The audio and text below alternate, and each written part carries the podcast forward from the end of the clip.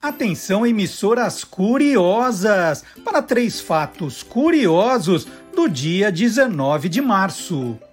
Em 1870, a ópera O Guarani, do compositor brasileiro Carlos Gomes, estreou no Teatro Scala de Milão, na Itália. A obra foi baseada no romance de José de Alencar. Em 1931, o estado de Nevada, nos Estados Unidos, liberou o jogo e propiciou a formação do complexo de Las Vegas, o mais famoso centro de cassinos do mundo. Em 1982, forças argentinas desembarcaram na ilha da Geórgia do Sul, dando início à Guerra das Malvinas contra o Reino Unido. Está entrando no ar o programa que acaba com todas as suas dúvidas. Olá, curiosos! Bom dia, curioso! Bom dia, curiosa! Hoje é 19 de março de 2022, começando aquele melhor momento mais aguardado da semana, esse encontro com você na manhã de sábado. Pelo menos para mim é, é o que eu mais espero. Já há 20 anos aqui comentando, descobrindo, compartilhando curiosidades com você, porque aqui é o seguinte, é tudo o que você sempre quis saber sobre qualquer coisa, né? Muita coisa já foi revelada, nesse tempo todo, mas tem muito mais ainda a ser apresentado aqui e por isso eu conto sempre com a sua parceria nesse sábado de manhã ou agora, né? A hora que você quiser. Olha que maravilha, né? Você tem algum compromisso, não perde. Você assiste a hora que quiser, o ano que quiser. Agora é assim que funciona. E os destaques do programa de hoje são dois pontos. Capitão América comemora 81 anos e nós vamos falar sobre as origens, sobre a saga Guerra Civil, como especialista. Não, não deixa de assistir esse pedaço, hein? Não saia por nada. Bem no comecinho do programa. Os 50 anos do clássico Poderoso Chefão e as cenas que viraram referências no universo dos quadrinhos, dos seriados, de outros filmes, com o Silvio Alexandre. Ó, também tá, ó, sensacional. E para quem é louco por futebol, a história de clubes extintos do Rio de Janeiro. Que história! Essa história é fantástica. E o Guilherme Domenichelli responde aquela pergunta, né? Um dia você já, já teve, já fez essa pergunta, né? Para que serve a tromba do elefante, gente? Guilherme Domenichelli daqui a pouquinho responde. E estava demorando, hein? Estava demorando. Os Simpsons e a guerra da Ucrânia. O, seria o desenho, né? Ele previu que a Rússia ia invadir a Ucrânia? Será que isso é verdadeiro ou farsa? Daqui a pouquinho o Gilmar Lopes explica para a gente também. E não é só isso, não. É tudo isso e muito mais no Olá Curioso, que está começando agora com o nosso Reclame Retrô. Né? Não reclame de, de para reclamar, não é para reclamar ainda de nada, hein, gente? Mas é a nossa publicidade histórica, né? jingles históricos, com o professor Fábio Dias, que é autor do livro Jingle é a Alma do Negócio e criador do canal do YouTube Clube do Jingle. Aqui, então, nós vamos começar com o nosso, o, o nosso reclame retrô mesmo. Vamos lá.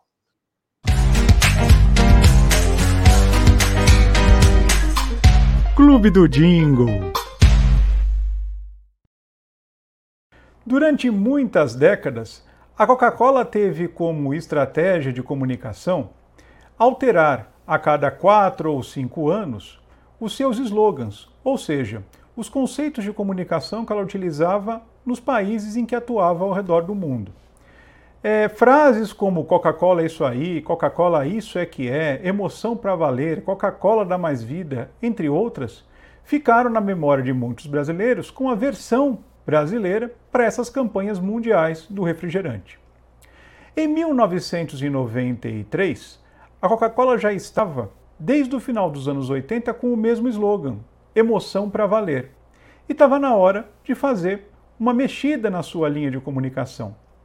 Em maio daquele ano, é, durante um domingo, ela resolveu lançar sua nova campanha em rede nacional e utilizou um break comercial inteiro do programa Fantástico, com quatro minutos de duração, para apresentar o conceito Sempre Coca-Cola Neste espaço, ela colocou quatro comerciais, ilustrando justamente esse novo, esse novo conceito, E o primeiro deles trazia o jingle da campanha. E o comercial foi é, trabalhado de forma bastante inteligente, porque ao invés de apresentar qualquer tipo de cena, qualquer tipo de situação específica ilustrando o refrigerante, ele durante todo o seu, toda a sua extensão, ele só apresentou a letra do jingle. É lógico, animada no, no ritmo da, da, música, né? animada de acordo com o que estava sendo é, é, apresentado musicalmente, mas ajudando ao consumidor entender e decorar aquele jingle que durante alguns anos foi sendo tocado em diferentes versões, mas com a letra semelhante ou com pequenas variações dela para cada tema, para cada momento. É justamente esse comercial com esse jingle que eu trouxe hoje para a gente perceber como há mais ou menos 30 anos houve muita diferença né, na comunicação de Coca-Cola do que era feito há 30 anos do que é feito hoje, mas como a estratégia foi bastante interessante para fazer com que as pessoas aprendessem rapidamente o jingle sempre Coca-Cola. Vamos assistir?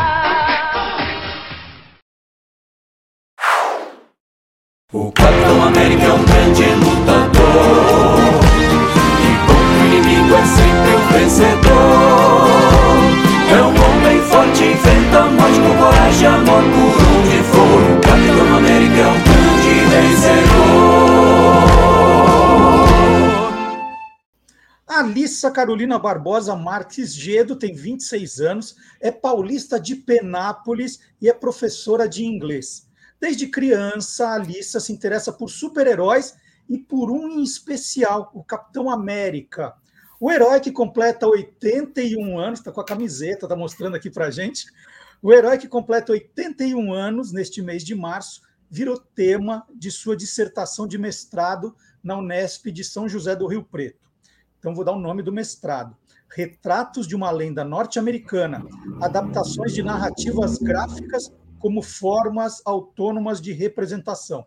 Traduzindo, a Alice analisou a adaptação do quadrinho Guerra Civil para o cinema e, de quebra, fez descobertas sobre o universo Marvel.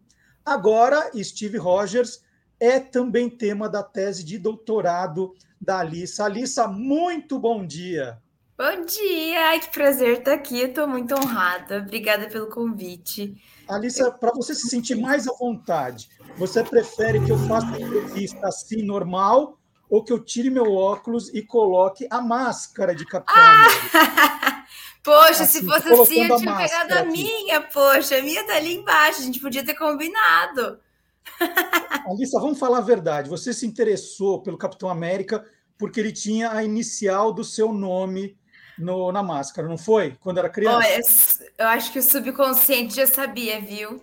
A minha mãe disse que foi super proposital, mesmo sem ela saber quem ele era, que já estava predestinado. Mas tinha um motivo especial para você se interessar pelo Capitão América especificamente? Não, não. Quando eu era criança, eu sempre gostei de criaturas que pudessem fazer coisas que a gente não pudesse.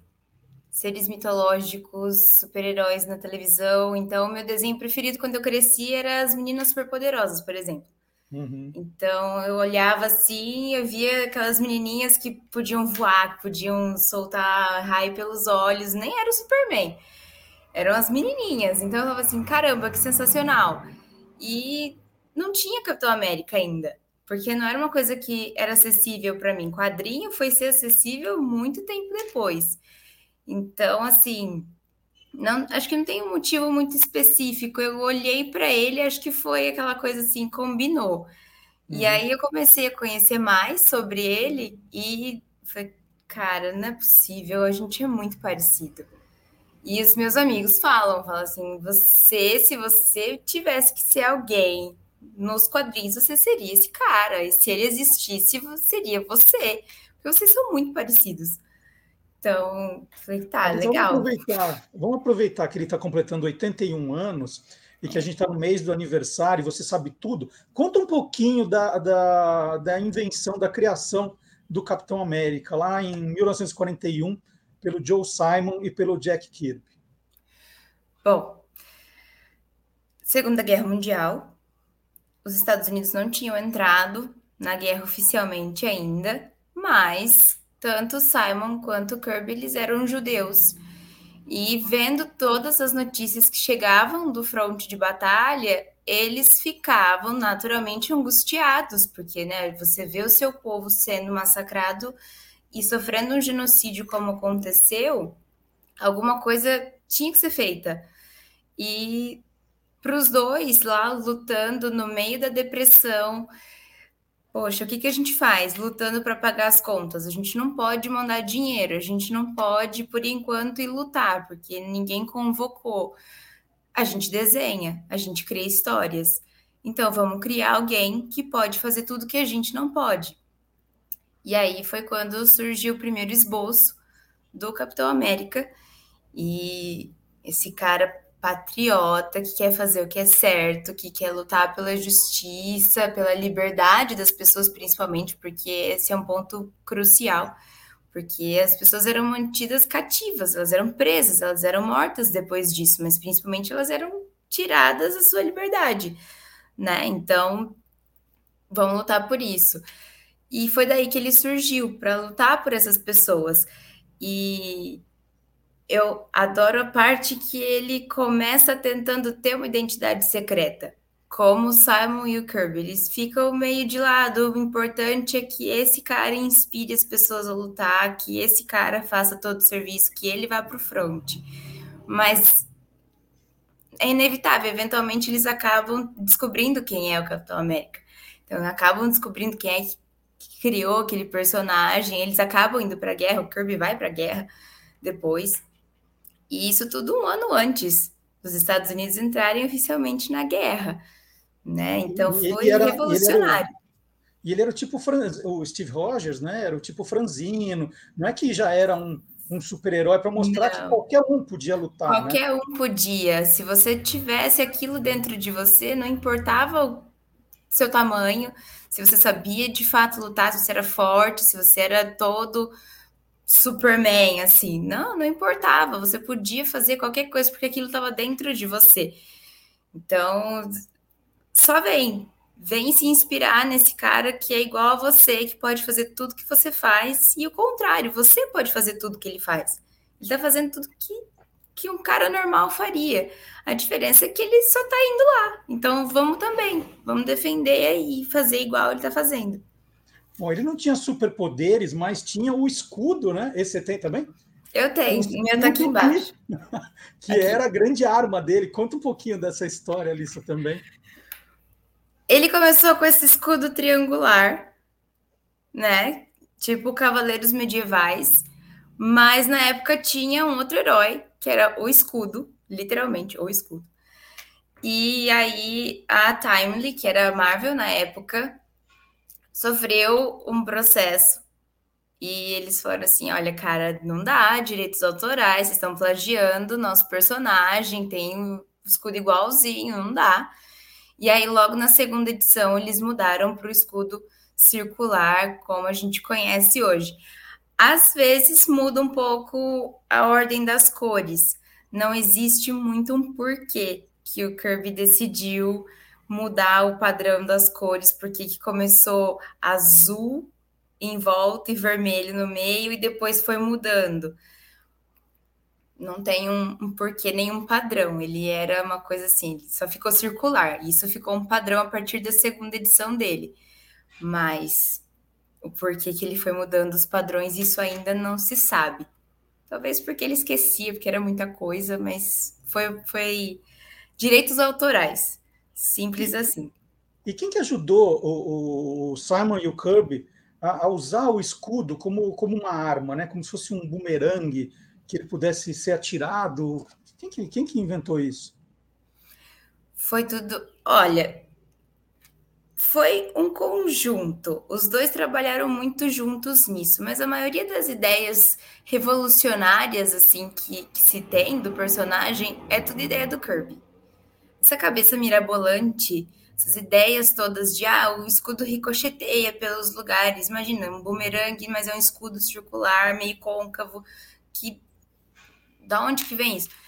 Ideia do Kirby. Tanto é que ele criou, sei lá, Eternos mais pra frente, sabe? Que é um negócio totalmente doido da cabeça. Mas muito era a ideia dele. Tanto é que ele quis voltar bem mais para frente, ele quis voltar de peito aberto para escrever o Capitão América, porque era um xodó.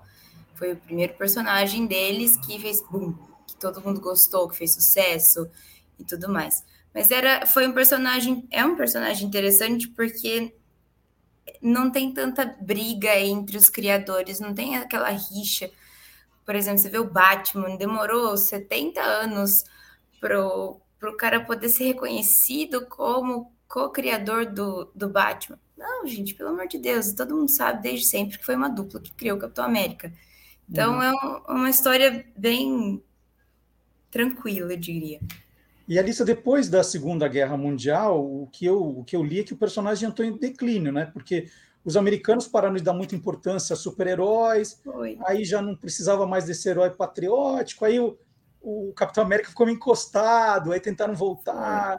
Né? O que, que aconteceu? Aí para depois, aí é, uma década depois, ele, ele ressurgir. Ele volta. Depois que acabou a guerra em 45, ele Oficialmente ele morre em abril de 45, em 18 de abril de 45, eu lembro porque é o aniversário da minha mãe, 18 de abril. então me ajuda a lembrar. Mas ele foi sumindo aos poucos. As vendas foram caindo, porque o pessoal foi vendo que a guerra estava se encaminhando para o fim, os aliados iam ganhar aquilo, estava bem certo. E e aí ele foi sumindo, sumindo, sumindo, até que na última edição da revista Capitão América, o Capitão América não aparecia mais na própria revista. Então era como assim? Você tem uma revista com o nome do personagem e o personagem não aparece. E aí eles cancelaram. Quando chegou a década de 50, com toda aquela uh, confusão de ah, tem comunistas aqui, vamos acabar com os comunistas e tudo mais, aquela paranoia toda de, de procurar no seu vizinho, né, e tal, uh, eles tentaram voltar com o Capitão América, falar que ele tinha ficado, né, aposentado durante um tempo, que ele estava lá, que ele estava bem e tudo mais, só que não pegou muito bem. Um cara que tinha lutado tanto tempo por valores tão nobres, de repente virar e falar que ele ia esmagar a cabeça de comunista sabe? Não, não, não combinava com a essência do personagem, simplesmente não fazia sentido e as pessoas perceberam isso. Então, não deu certo. Durou muito pouco. Se eu não me engano, foi o que?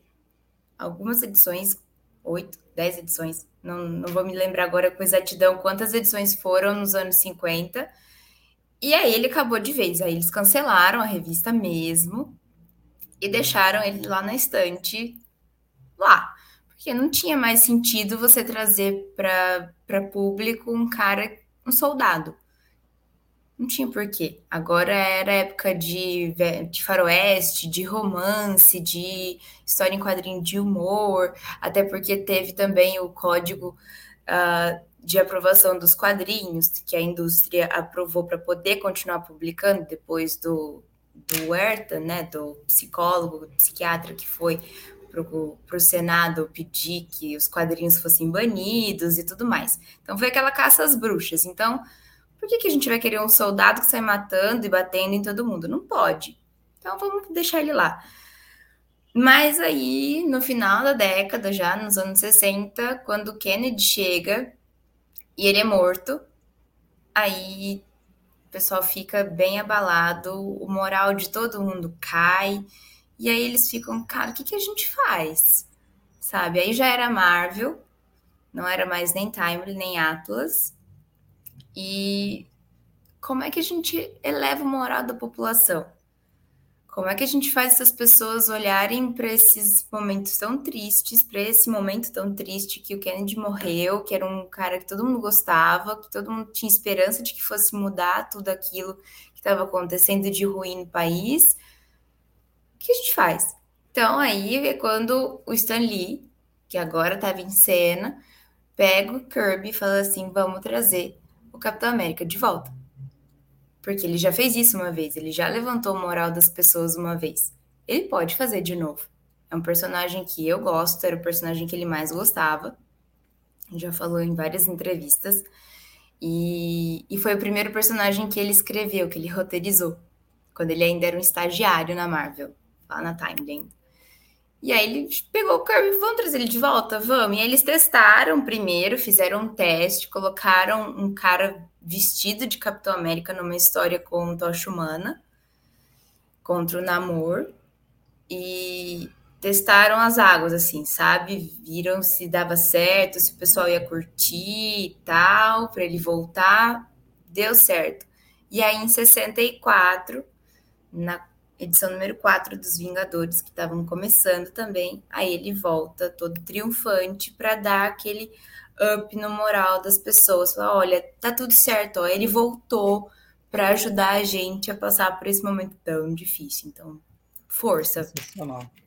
Bom, é, desse momento que ele volta até os dias de hoje, aconteceu tanta coisa, mas tanta coisa, né? A gente descobre que é, oito, sete, oito pessoas já foram Capitão América. O, o, assim, é uma, é, uma, é uma coisa, a gente tem que fazer uma pesquisa longa. Mas eu vou dar um, um salto, senão eu não converso com a Alice aqui sobre o, os trabalhos que ela fez. É, porque se a gente começar a contar todo mundo que já foi capitão A gente fica umas três horas aqui conversando. É, muita coisa, muita coisa. Mas eu quero ir até 2006, quando é lançado a série de quadrinhos, né? Guerra Civil. Foram sete revistas, né? Contando uma história, e que dez anos depois isso vai parar no cinema. E aí o que a Lissa fez? Ela fez a, a dissertação de mestrado comparando os quadrinhos e o cinema, né? Como foi a adaptação? Que a gente se acostumou a ver adaptações de livros, mas de quadrinhos passou a ser uma novidade. Bom, em primeiro lugar, a Alissa deve ter tido um grande trabalho de achar um orientador tão louco quanto ela para aceitar o tema, né? Né? Foi isso, né? Começou com esse problema. Ele, ele entrou no barco comigo de corpo e alma, porque ele, ele, ele é desses. Beijo, ah. Álvaro, querido. meu, o meu orientador, o Álvaro, assim, quando a gente se conheceu, um, foi no primeiro dia de matrícula da faculdade. Então, eu sou de Penápolis e tive que ir para São José do Rio Preto. Fica 100 quilômetros uma da outra nunca tinha saído da minha cidade. Eu com 17 anos, né, tal, saindo da barra da saia da mãe, de repente eu chego para fazer matrícula, ele aparece no púlpito do auditório, onde estava todo mundo esperando. Então pensem, mundo pré-Covid, né? Então tava todo mundo no auditório esperando para fazer matrícula lá no palco. Chega ele no microfone e ele, ele é alto, tem um vozeirão assim, e, e fala no microfone assim: alunos da tradução, vocês se preparem.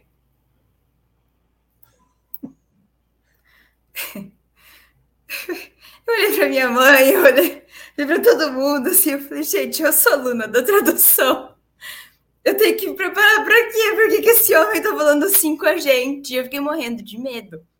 Porque ele falou muito sério. E eu, e eu sempre ouvi histórias horríveis de professores da faculdade, que eles iam tratar a gente mal, que eles iam deixar a gente assim, você que se vire. Não aconteceu nada disso comigo. Os meus uhum. professores, pelo menos, não. Mas eu fiquei com essa imagem. Ele não sabe essa história, ele vai saber assistindo hoje. Primeira aula dele, eu falei, gente, é aquele professor que me assustou naquele dia. Eu vou sentar longe, eu vou sentar bem no meio da sala, na parede, que dá para me encolher. E eu fiz isso. Eu cheguei mais cedo, sentei bem no meio da sala, no, na parede, no cantinho, e fiquei encolhidinha. E aí ele começou a conversar. Olha, então, tradução é isso, tradução é aquilo, tal, porque ele ia ensinar a gente é, práticas de tradução, normas de tradução, tal, nanana. E aí ele falou assim: ah, não existe contar um pouco sobre mim, né? Eu falei, tá, vamos ouvir um pouco sobre ele.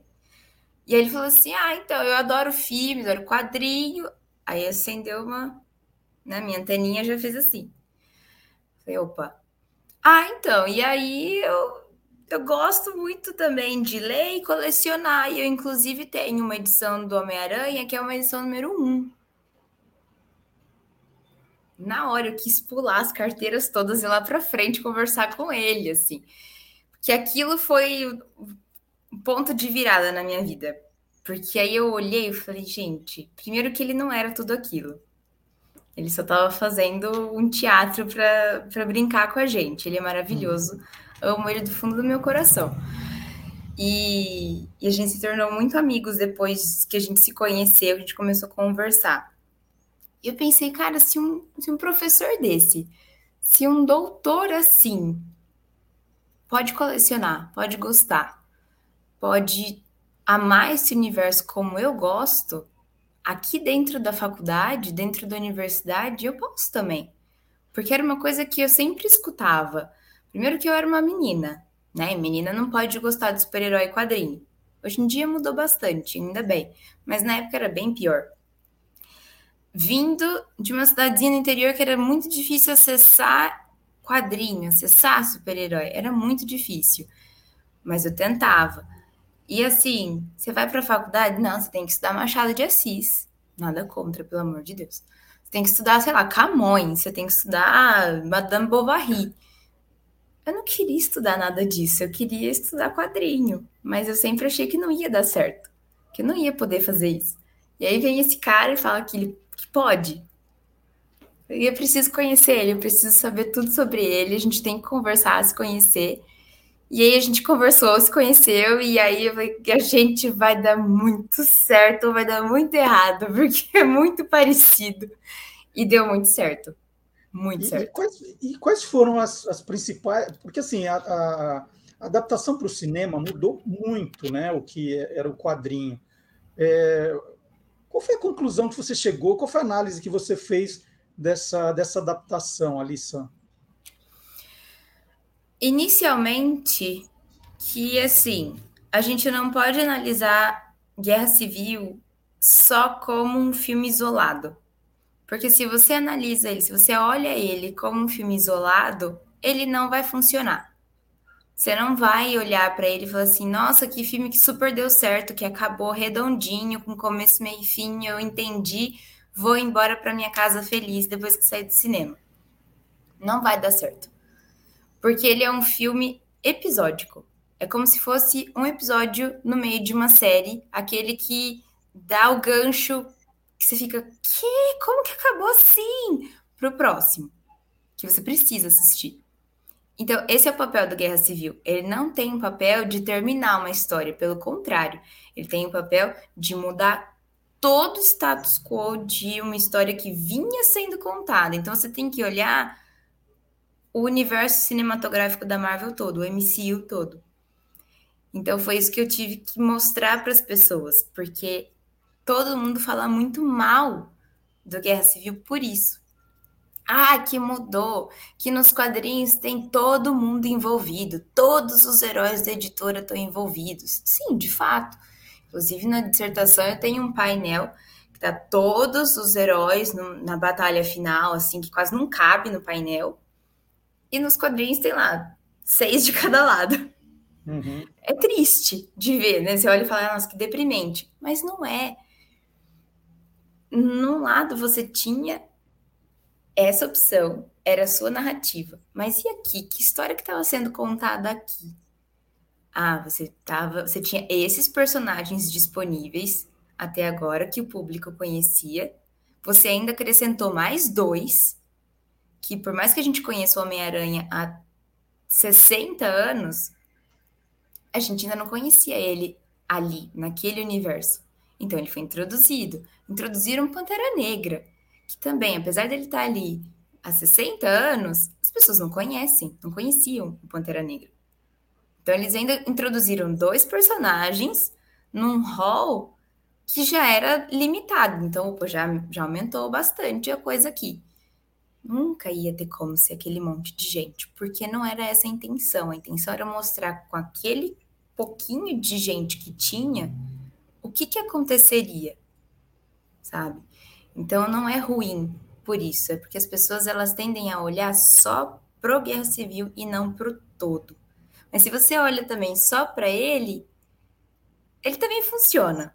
Ele não é um filme ruim.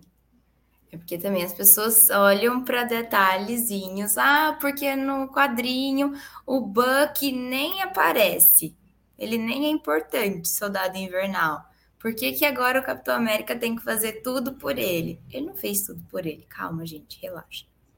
Alissa, a, a, a questão que eu ia levantar é que, assim, quando você faz adaptação de um livro, por exemplo, para o cinema, cada um imagina os personagens, né, o rosto dos personagens, cada um imagina se está falando de uma casa, de algum lugar as pessoas vão criando isso dentro da sua cabeça, porque ela, uhum. não existe exatamente é, algo concreto.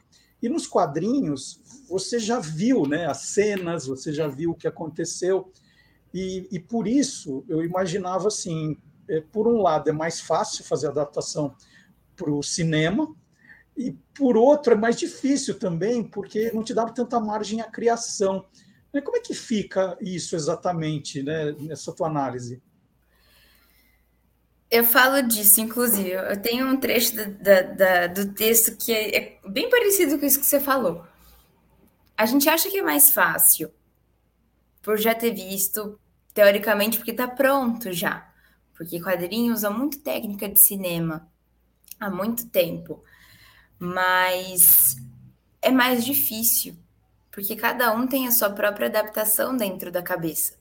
Todo mundo já fez uma adaptação na sua cabeça, cada um já tem uma ideia de como tem que ser. Mas para aquele suporte, não vai funcionar. Então a gente precisa dos especialistas naquele suporte para ver o que, que vai funcionar, o que, que não vai. Por isso que a gente tem artistas conceituais que vão tentar adaptar os uniformes, por exemplo. Eu acho fantástico o episódio de WandaVision que eles estão no Halloween, que eles colocam as fantasias iguaizinhas às dos quadrinhos. Fica horrível. Ficou péssimo. Sabe? Você olha assim e fala, ok, isso é rir, porque é engraçado, mas é aquele engraçado de tá feio. Porque é ridículo. No quadrinho funciona? Funciona porque é um meio completamente diferente. Mas no cinema, não. Num live action, não funciona. E aí eu até comentei com, com alguns amigos. Eu falei, tá vendo? É por isso que precisa adaptar. Nunca que isso ia funcionar num filme grande, numa tela de cinema. Nem na televisão funcionou. Olha que coisa ridícula, sabe? E aí as pessoas ficam reclamando dos uniformes e não sei o quê, que precisa de fidelidade. Fidelidade não existe justamente por isso, porque cada um tem a sua ideia já pré-concebida. Então você precisa olhar aquilo ali como uma adaptação. Que ah, veio dali, até veio, mas não vai ser igual nunca, porque cinema é uma coisa, quadrinho é outra. O super-herói ali é de um jeito, o super-herói aqui vai ser um pouquinho diferente vai vestir uma roupa um pouco diferente, que você ainda vai olhar e reconhecer ele como aquele que você lia, você vai ver a história, vai reconhecer ela como aquela que você lia, mas no MCU, por exemplo, em que contexto que essa história está sendo contada? Ah, ela sozinha ou ela precisa de elementos que vêm sendo trazidos para continuar uma história? Que é o que acontece com Guerra Civil, por isso o episódio o Guerra Civil aumentou as vendas. Inclusive, logo que saiu o filme, eles lançaram Guerra Civil 2 nos quadrinhos. Olha só. Muita gente não gostou, mas Não importa, a primeira edição vendeu muito, sabe? Muito Foi uma mesmo. coleção muito emblemática, né? Foi, repercute até melhor. hoje. Melhor de todos os tempos. Alissa, Repercute esse- essa, até sua, esse- essa sua dissertação está disponível na internet, se alguém procurar Tá. lá? Tá, ela tá no repositório da Unesp. Se vocês digitarem o título dela ou meu nome lá no repositório da Unesp, ela aparece, tá disponível para qualquer um ler. Tá assim. Muito legal. E esse, essa nova, agora tese de doutorado, qual que é exatamente o foco da pesquisa? Agora é só Capitão América. Porque como antes teve o Homem de Ferro no meio, e, e é bom lembrar, se alguém for ler a dissertação esperando que eu defenda algum dos lados, é o lado, né? Eu não defendo o Homem de Ferro mesmo. Não vou falar mal dele, eu faço, eu, eu brinquei, eu faço com muita classe. Mas não defendo ele. Mas agora não tem ele mais. No, no doutorado não tem ele mais, é só Capitão América. E eu tento provar que depois que a Disney comprou a Marvel, eles ahn, higienizaram um pouco o personagem. Um pouco não, bastante. Porque ele vem desse cara que usava arma, que matava, inclusive, que xingava as pessoas, que não tava nem aí se ele tava batendo muito, se ele. Não interessa. E mais pra frente, é um cara que bate, é um super-herói, poxa. Então ele soca, ele chuta, ele vai fazer várias coisas. Nos filmes não é tanto assim, nem nos desenhos. E depois que a Disney comprou a Marvel, nos quadrinhos, deu aquela amenizada também com o sucesso dos filmes. Eles trouxeram bastante coisa do cinema para os quadrinhos. É uma crítica que muita gente faz, que deveriam continuar sendo mídias completamente separadas. Ah, você quer pegar um pouquinho emprestado daqui? Pode pegar, mas deixa as duas separadas. Não sei, isso pode ser uma discussão para outro dia. Mas no, no doutorado eu tento mostrar que o jeito Disney de contar histórias, porque existe, tem todo um padrãozinho que a Disney segue. Não pode ter muita violência, não pode ter sangue. Se tiver sangue, é um cortinho aqui, é um soquinho aqui, né? Ah, tem, tem um final feliz. Se não tiver um final feliz aqui, tem que ter um final feliz em algum lugar mais Uhum. pra frente, que é o que acontece com Guerra Civil, né? Tem que ter uma história de amor, enfim. Não pode, sei lá, ter um beijão muito grande, muito longo. Tem N coisa, é uma cartilinha que não sei nem se tem escrito, às vezes até tem. Mas é um, um passo a passo que todo mundo consegue perceber que existe nos filmes da Disney, né? Um padrão. Então, eu tento provar que com o Capitão América aconteceu isso também. Então, como é que a masculinidade dele, o patriotismo dele, ah, foram alterados, essa representação dele foi alterada pelo jeito Disney de contar histórias. Então, é isso que eu estou tentando pegar dados agora para poder provar. Muito legal essa conversa que eu tive aqui com a Alissa Gedo. Ela con- conversou com a gente em uma homenagem aos 81 anos do Capitão América, que é o, o grande super-herói da vida dela. Deixa eu te contar uma curiosidade, só para a gente terminar. Conte-me. Eu tenho esse livro aqui, O Mistério da Figurinha Dourada, e tem um personagem aqui, que é a Alissa. Que é- o nome dela é Alissa, olha só. E, Não acredito. É, e, e eu vou te dizer como, né? Eu cheguei- Gente, mas como Cheguei assim? para o meu, pro meu filho mais novo, o Antônio, que é personagem aqui, que é, é o que está aqui. Falei, olha, você vai criar o nome dos personagens. Eu não sei como. Ele falou, ah, eu quero que chame Alissa. Então tá batizado de Alissa. Muito obrigada, Antônio! Meu Deus, olha, eu tenho. Eu, eu comentei com você, olha isso aqui. Meu Deus, esse é primeirão mesmo, hein? É, ó. Ele veio de uma banca de jornal, de uma viagem para Camboriú que a minha família fez antes de eu nascer, ó. E, e foi assim: meu tio viu o nome, deu uma folheada ele falou assim: vou levar, porque, né, numa época que não tinha celular, não tinha computador, a gente comprava, a gente, eles compravam um jornal para saber das coisas. Ele achou o máximo poder abrir e achar alguma coisa interessante em qualquer página que ele abrisse. E eles levavam para a praia nas férias, que eles foram passar lá e tal. E logo depois, no final daquele ano, eu nasci. E aí depois ele virou meu companheiro. Eu sabia de cor todas as páginas, assim. Foi aqui que eu descobri o Capitão América pela primeira vez. Que legal. Foi, foi ali. E aí veio Bom, você fez, fez, fez e agora tá me culpando por causa disso, né? Tudo culpa sua, que absurdo. Muito legal. Melhor Alice. culpa. Muito Adorei obrigada. conversar com você. Parabéns pelo trabalho. Muito obrigada. legal também a forma carinhosa que você falou do Guia dos Curiosos aí na sua, na sua rede social. Obrigada. Agradeço muito. E agora aqui no nosso programa a gente vai continuar falando do universo fantástico. Eu vou chamar o Silvio Alexandre e quem quiser ler aí o trabalho da Alissa na íntegra, ela já deu a dica que está. Eu vou, eu vou fazer o seguinte para facilitar a vida de todo mundo. Na descrição do vídeo, aqui no YouTube e no Facebook, nós vamos dar o link direto. A gente já coloca o link. Quem terminou de ver, ó, já vai ali embaixo e já vai, vai ler. Vem ler o a, trabalho. A e vem conversar comigo, porque eu adoro conversar sobre isso. Então é isso. Alissa, muito obrigado. E agora vamos chamar o Silvio Alexandre. Tchau. Tchau.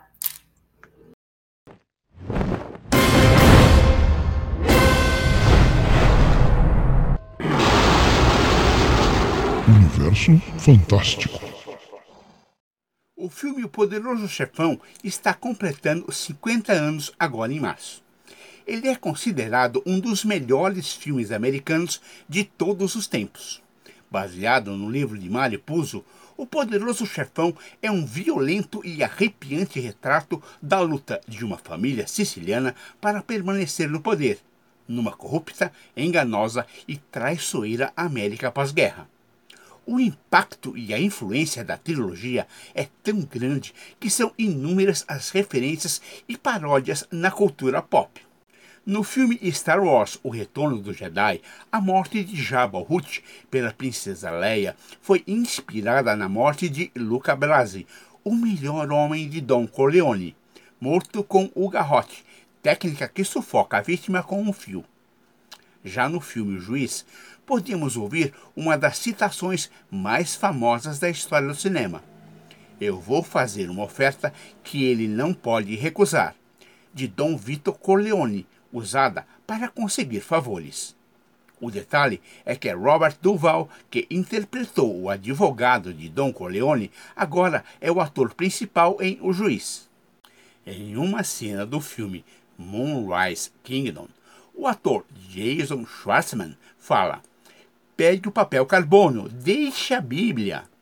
É uma clara referência da frase deixe a arma, pegue os canoles, da primeira parte do filme O Poderoso Chefão. Agora, o mais interessante é que Schwartzman é filho da atriz Talia Shire, que interpretou Connie Corleone na trilogia. O desenho animado Os Simpsons prestou diversas homenagens ao poderoso chefão.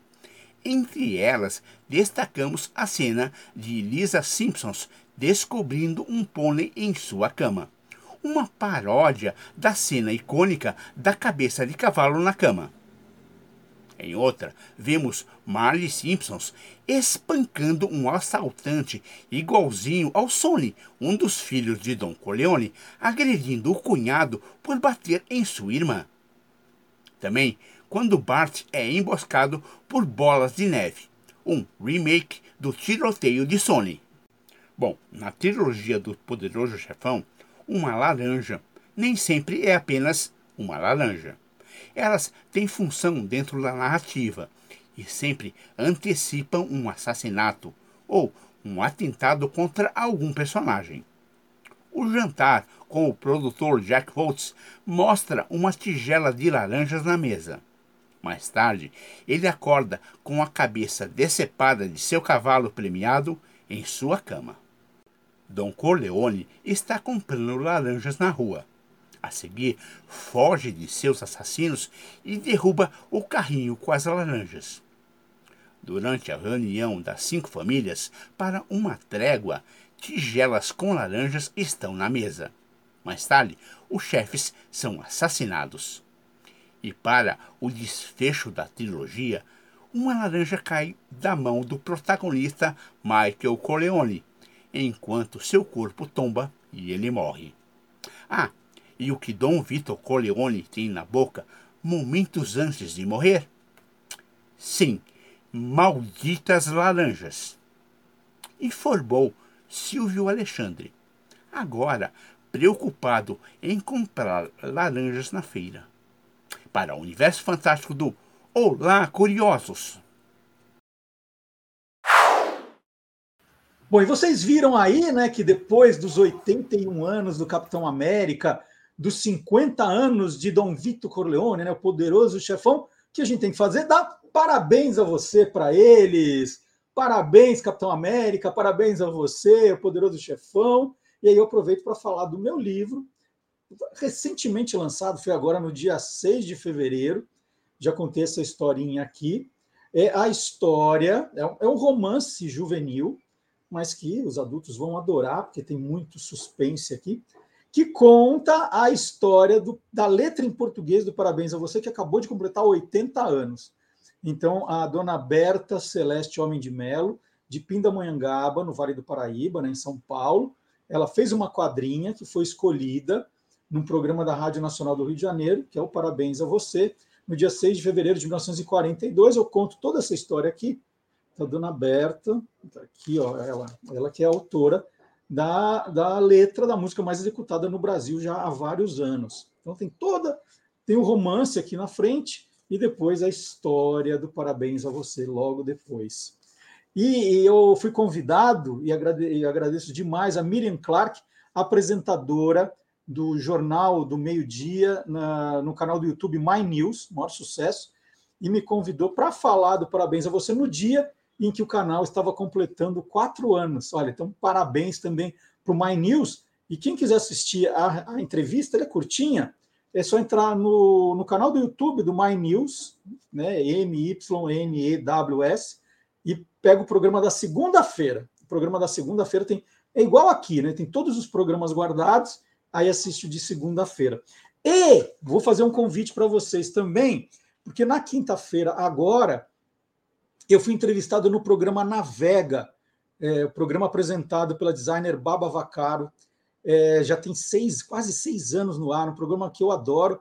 E eu brinquei com a Baba, né? Que eu até semana passada eu era só ouvinte. E eu, um dia estava ouvindo no carro a reprise, né, no domingo de manhã, e adorei a seleção musical que ela fez. E aí fiz um comentário no, no Instagram. E aí ela me achou, nós, nós trocamos algumas mensagens e ela me convidou para participar do programa. fiquei muito honrado, porque agora eu faço parte da seleta galeria dos entrevistados do Navega. E então a entrevista foi ao ar, entrevista deliciosa, na quinta-feira. Mas né, tem a reprise amanhã, né? Domingo. Eu, quando eu falo amanhã, é para quem está assistindo aqui sábado. É, domingo, né? Sábado, eh, quer dizer, domingo não, amanhã. Não me confundam, por favor. Então, domingo, quem está assistindo sábado é amanhã. Quem estiver assistindo no domingo é hoje, ou depois procurar no site da Rádio Eldorado. Mas dá para ouvir no FM 107,3 ou no, no, na internet www.radioeldorado.com.br. Programa Navega, apresentado pela Baba Vacar. Então, você é meu convidado para ouvir. Nós falamos sobre viagens, falamos sobre livros, falamos sobre comidinhas. Foi um papo muito gostoso. Está aí, ó, nesse dia da, da gravação, eu com a Baba, é, obviamente mascarados ainda de máscara. Foi um encontro muito, muito legal. Então já está feito o convite também. É, quem não anotou, lá no meu, no meu Instagram, MD Curioso, tem tudo explicadinho, tá? É só procurar essa foto que vocês viram agora e está explicadinho, então, é, domingo, 10 da manhã, reprise do Navega com Baba Vacaro. E você pode curtir também as nossas páginas. Né? Nós, nós estamos com Guia dos Curiosos no Facebook, no Twitter, no Instagram e no TikTok. Gente, é curiosidade que não acaba mais. Muita coisa divertida esperando por você, né? também a hora que você quiser. E nós temos também, vale lembrar, O, esse programa, para quem é o. Aquelas pessoas sempre falam assim, nossa, que saudade dos tempos do rádio, né? De verdade, gente, eu acho que tá, agora tem essas possibilidades, você ouvir a hora que quiser, a gente pode fazer o programa mais longo, não tem problema, né? tem mil vantagens, mas tem gente que fala assim, poxa, mas eu, eu não quero ficar na frente de um computador, né, do Facebook, do YouTube vendo, eu queria ir com o programa para todo lugar, então nós fizemos o quê? O programa está em podcast também. Podcast você não precisa pagar para entrar. Você baixa o programa no seu celular, é, no seu tablet e pode ir ouvindo a hora que quiser. Nós estamos em três plataformas, na Deezer, no Spotify e no SoundCloud. É muito fácil, não ocupa muito espaço. E você ouve, né, pode ouvir tudo de uma vez, aos poucos. É outra dica também é, que eu tenho aí para dar do programa. E sempre que a gente fala de podcast, a gente chama também o nosso curador de podcasts. Esse programa é muito chique.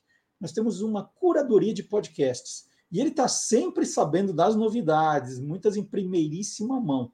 Então, nós vamos chamar o criador do blog Peças Raras, professor Marcelo Abud, que dá aula sobre podcasts, foi pioneiro de podcasts no Brasil, sabe tudo, ouve e seleciona o que tem de melhor rolando aí. Vamos ver?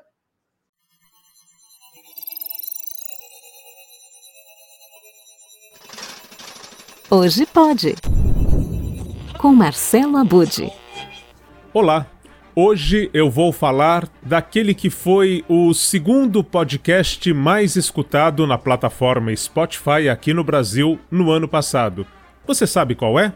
Bom, Antes de falar qual foi o segundo mais escutado, é bom ressaltar que o mais escutado mesmo foi o horóscopo hoje. E nós revelamos o segredo desse tipo de atração, né? O horóscopo já no rádio, ali com Omar Cardoso e que se estende para o podcast. Se você não ouviu essa edição, é só buscar aí no hashtag Hoje Pode a edição que fala sobre o horóscopo hoje e traz outras atrações, além desta do Spotify, nesta mesma linha e que são um grande sucesso na podosfera.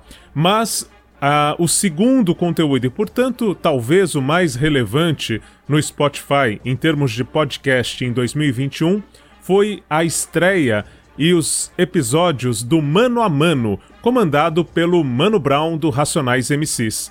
O Mano a Mano foi realmente um estrondo na plataforma e dois fatores eu acho que são muito importantes. O primeiro, que não tem imagem, não tem a versão em vídeo, e isso faz com que a gente realmente se atente ao que está sendo falado com muita atenção, com muita profundidade. A outra, a variedade de entrevistados, né? a pluralidade de ideias que fizeram parte da primeira temporada do Mano a Mano. Bom, e agora, dia 24 de março, estreia a segunda temporada. E você pode acompanhar toda quinta-feira o lançamento de um novo episódio é, do Mano a Mano com o Mano Brown. É, eu acho que a força da palavra ela ganha mais força quando ela só tem o um áudio. Quando você faz um videoclipe, é lógico que eu também gosto de fazer videoclipe, é a minha função, é o meu trabalho. Você pega uma música que tem mil interpretações e, e, interpreta a sua e faz um clipe. Sem o clipe, ela continua tendo mil interpretações, mil pensamentos, mil versões. As pessoas vêm de ângulos diferentes, a mesma letra, a mesma música. Quando você faz um clipe, você praticamente direciona a pessoa a pensar aquilo que você pensa e você lá, você isola 999 opções. É assim. Então, eu acho que a importância do áudio está muito aí.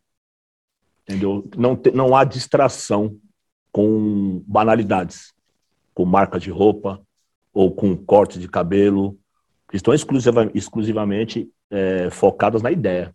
Bom, o Mano a Mano com o Mano Brown é um original Spotify, então é claro, você tem que ouvir no Spotify.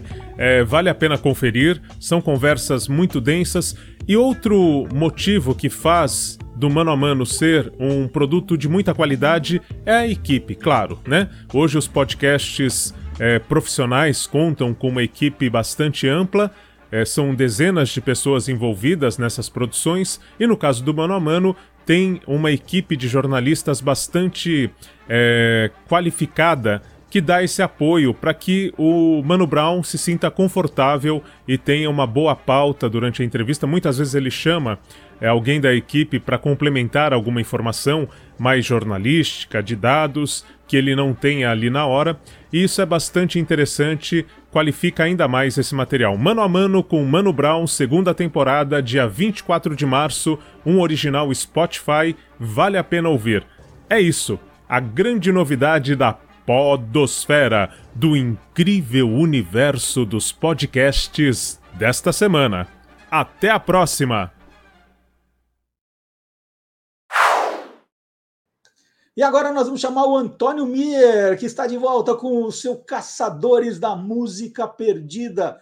E o Antônio Mier agora faz uma homenagem a algumas músicas brasileiras que fizeram sucesso no exterior e a gente nem se deu conta. Vem aí. Os Caçadores da Música Perdida.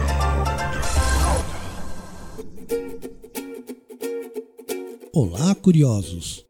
Sem dúvida nenhuma, Garota de Ipanema e Águas de Março são as músicas brasileiras mais conhecidas no exterior.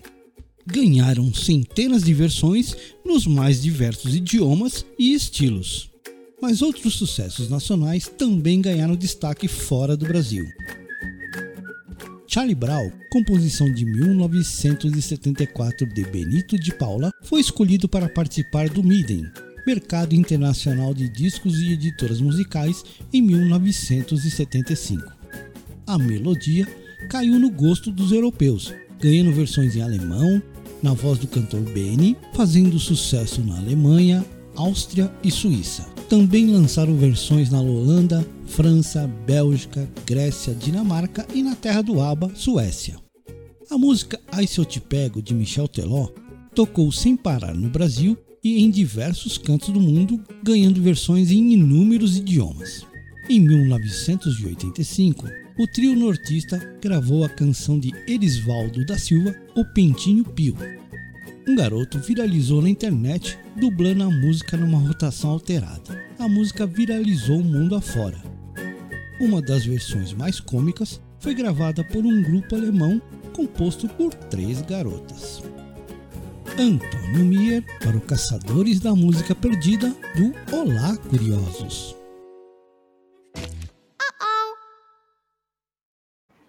E quem viu, quem te viu, quem TV da quinta-feira passada?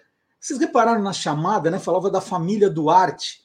Aí tem gente que falou assim: opa, peraí, é família do Marcelo que vai aparecer aqui? Não, era outra, outra parte da família Duarte, que era a saga né, da, de algumas famílias que, que fizeram a história da televisão, mas uma em especial, a família que começou com Lima Duarte. E aí tem a, o Lima Duarte, né, depois a Débora Duarte, a Paloma Duarte, né? tem essa, essa árvore genealógica. Agora, o mais curioso é que na família Duarte, ninguém chamava Duarte, né? É, o, o, Lima era Ariclenes, é, né? Ariclenes é, Martins, e depois ele adotou o Lima Duarte, o Magalhães explicou por que Lima Duarte, a Débora Duarte não era Duarte, a Paloma Duarte não é Duarte. Então foi um programa muito legal, muito legal, porque é a história de uma família. Né? Eu brinquei que era uma saga e era, e era mesmo uma, uma saga. E o, uma parte que me chamou muito, muita atenção, e é engraçado, porque sabe aquelas coisas que a gente sabe, mas ela fica numa gavetinha na nossa cabeça que a gente sabe, assim, a gente ouviu falar, mas sempre que alguém conta, vira novidade. Fala assim, tá, mas a, a Débora Duarte é filha do Lima Duarte? que eu já ouvi que era, que não era. E aí o Maga contou essa história também. E essa história, né, que é, é onde ela se liga, é, tem a ver com uma atriz e cantora, Marisa Sanches, que ah, bom, vou deixar o Magalhães contar porque eu fico louco, né? Eu na quinta-feira eu achei essa história fantástica. Falei, não, essa é a história que nós vamos separar para o programa de sábado. Vamos, vamos ver a história do, do Magalhães, quer dizer, não do Magalhães, que o Magalhães contou da Marisa Sanches.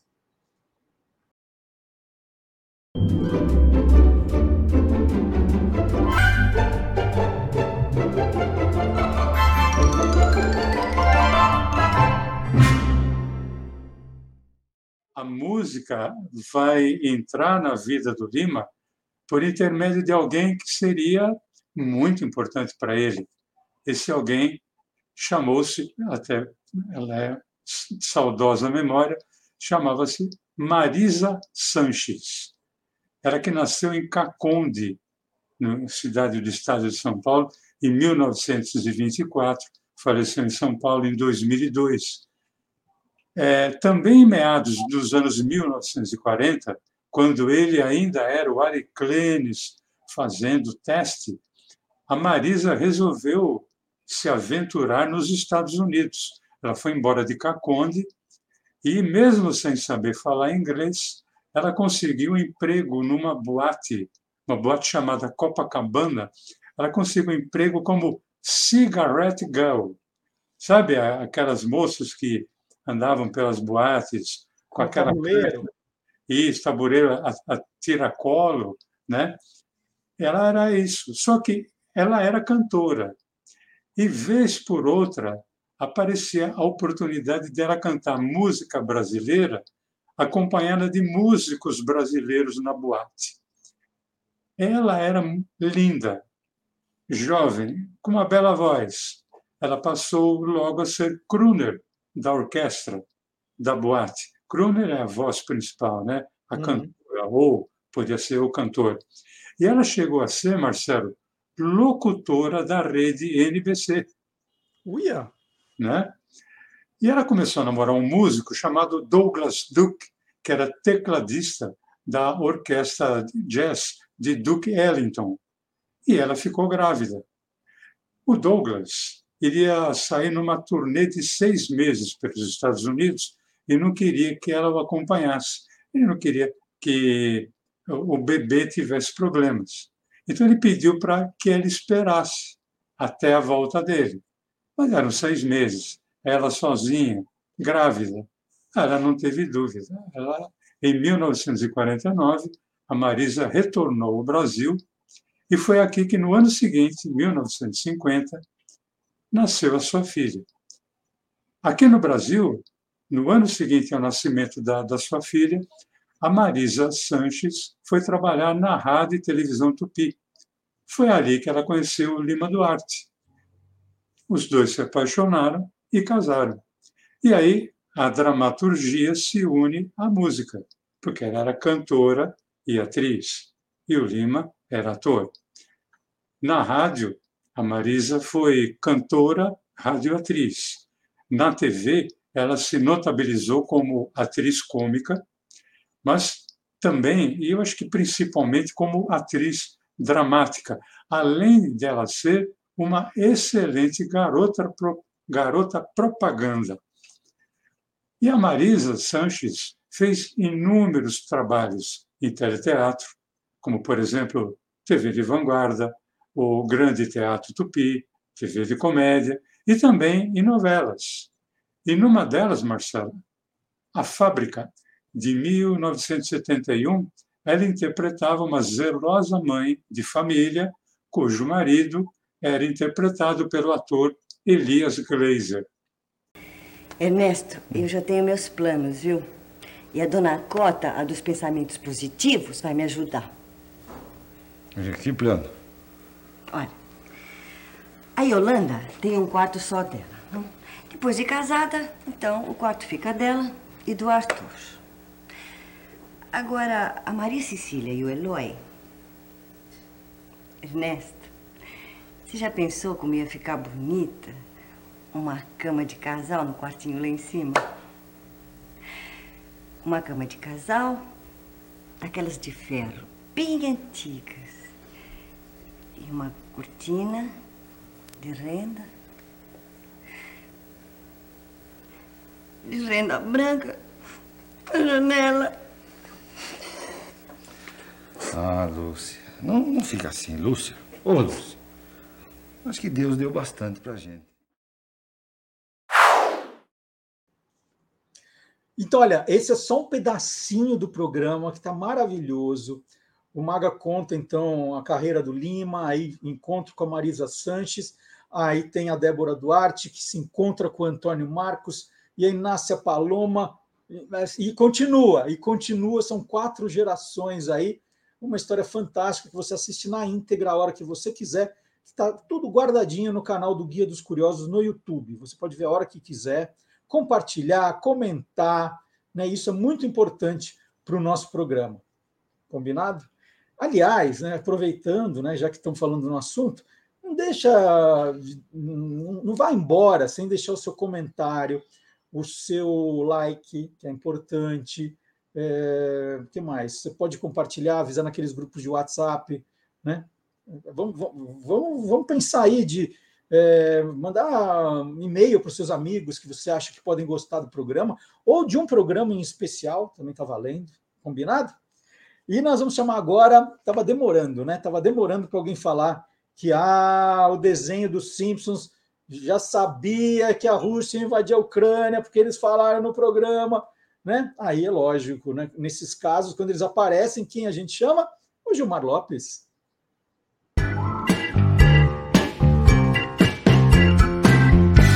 Verdadeiro ou farsa? Será que o desenho animado Simpsons previu o conflito entre a Rússia e a Ucrânia? É, pois é. Mais uma vez a família amarela aparece nas redes sociais como supostos videntes. Dessa vez o desenho Os Simpsons teria previsto a invasão russa lá na Ucrânia. Numa imagem que foi bastante compartilhada, o vovô Simpson aparece vestido de soldado, apontando uma arma para o presidente da Rússia e com o personagem Homer Simpson levantando a bandeira da Ucrânia lá no fundo. E aí, será que essa cena foi tirada mesmo de um episódio de Os Simpsons? Será que isso é verdadeiro ou farsa? É farsa! Essa ilustração é na verdade uma montagem que juntou pedaços de várias cenas de diferentes episódios. A do Homer segurando uma bandeira, por exemplo, foi tirada de uma cena do episódio The Italian Job, que foi ao ar em novembro de 2005 lá nos Estados Unidos. Quanto à imagem do vovô Simpson com roupa de soldado, ela foi tirada do episódio Vovô Simpson e seu neto em A Maldição dos Infernais Peixes Voadores, de 1996. Já o Vladimir Putin, usado na montagem, é de um episódio de 2016, onde o presidente da Rússia aparece usando uma camiseta com os dizeres Red Sox, que é um time norte-americano de beisebol. Apesar disso ser uma farsa, teve um episódio de Os Simpsons de 1998 chamado Na Onda do Mar, em que os redatores falam sobre o desejo da Rússia em se unificar com seus países vizinhos. Em entrevistas, o produtor do seriado disse que quando o episódio foi lançado, o contexto era outro, mas que de lá para cá as coisas não mudaram tanto. Portanto, isso já não era uma novidade naquela época, nem algo que a gente pode considerar como, oh, que previsão. Então, amiguinhos curiosos, não foi dessa vez que os Simpsons finalmente previram alguma coisa. E aí, você quer saber se o que está rolando na internet é verdadeiro ou farsa? Então entra lá no www.e-farsas.com.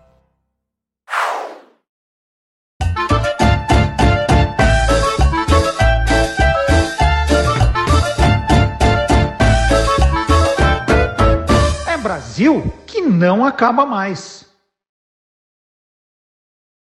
E agora, aqui no Olá Curiosos, eu vou conversar com Kleber Monteiro Fins, 51 anos, professor de biologia do estado do Rio de Janeiro e apaixonado por futebol, é como grande parte dos brasileiros, e aí eu me incluo.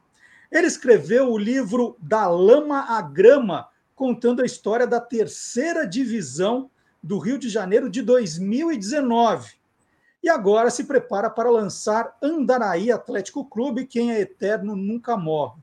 E para bancar esse projeto né, desses, desses livros, o Kleber tem uma outra fantástica novidade. Ele está fazendo camisas de clubes extintos do Rio de Janeiro, que são vendidas junto com um folheto explicativo que conta a história daquele clube. Então, tudo isso é tema da nossa entrevista agora porque o Kleber faz um trabalho aí maravilhoso de resgate da memória do nosso futebol. Kleber, bom dia. Por que o campeonato da terceira divisão de 2019? O que, que ele teve de especial? É, bom dia, Marcelo. Tudo bem? Muito obrigado pela oportunidade de estar expondo meu trabalho. É, eu, como você bem disse, eu tenho 51 anos, né? então sou tricolor fanático né? Então, eu cresci, né? eu fiz a minha identidade de torcedor do Fluminense justamente acompanhando o Fluminense jogar com esses times de menor expressão. Campo Grande, Bom Sucesso, né? É, Canto do Rio, esses clubes né, que hoje em dia a gente não vê, é, São Cristóvão, que hoje em dia a gente não vê muito atuando. E o, o trabalho que eu, que eu desenvolvi né, em 2019, de acompanhar a terceira divisão, né, de acordo com de, que resultou nesse livro aqui, né, o da lama à grama, né, é, foi um resgate que eu queria fazer da minha infância, tá? da, minha, da minha identidade como início de torcedor. E aí, dessa forma, eu me programei para estar escrevendo, para estar acompanhando a quarta divisão em 2019. Porque na quarta divisão nós teríamos clubes como o Campo Grande e o São Cristóvão, que são ícones no nosso futebol. E o que, que acontece? É, as do campeonato de 2019 da quarta divisão não ocorreu. Então, as portas da federação disse que não ia ocorrer por vários motivos. E o que, que acontece? Na semana seguinte, praticamente um, um mês praticamente depois da negativa da quarta divisão, o campeonato da terceira divisão ia começar. E no campeonato da terceira divisão, tinham clubes que, por mim, já eram conhecidos. Né? O Mesquita, né, que jogou, inclusive, né, na década de 80, fez uma boa figuração no Campeonato Carioca. O Queimados, que é um clube centenário, e nessa época eu trabalhava em Queimados, eu dava aula em Austin, então eu tinha uma identidade muito forte com a garotada, né, com os meus alunos e, logicamente, com o clube Queimados. E o Rio São Paulo. Então, esses clubes eles eram muito conhecidos na minha cabeça. E aí eu resolvi fazer o livro da terceira divisão. Só que acontece? É, praticamente a, a um mês do início da competição, o meu pai faleceu. E aí, quando meu pai faleceu, é, deu aquela, deu aquela abaixada de bola, né?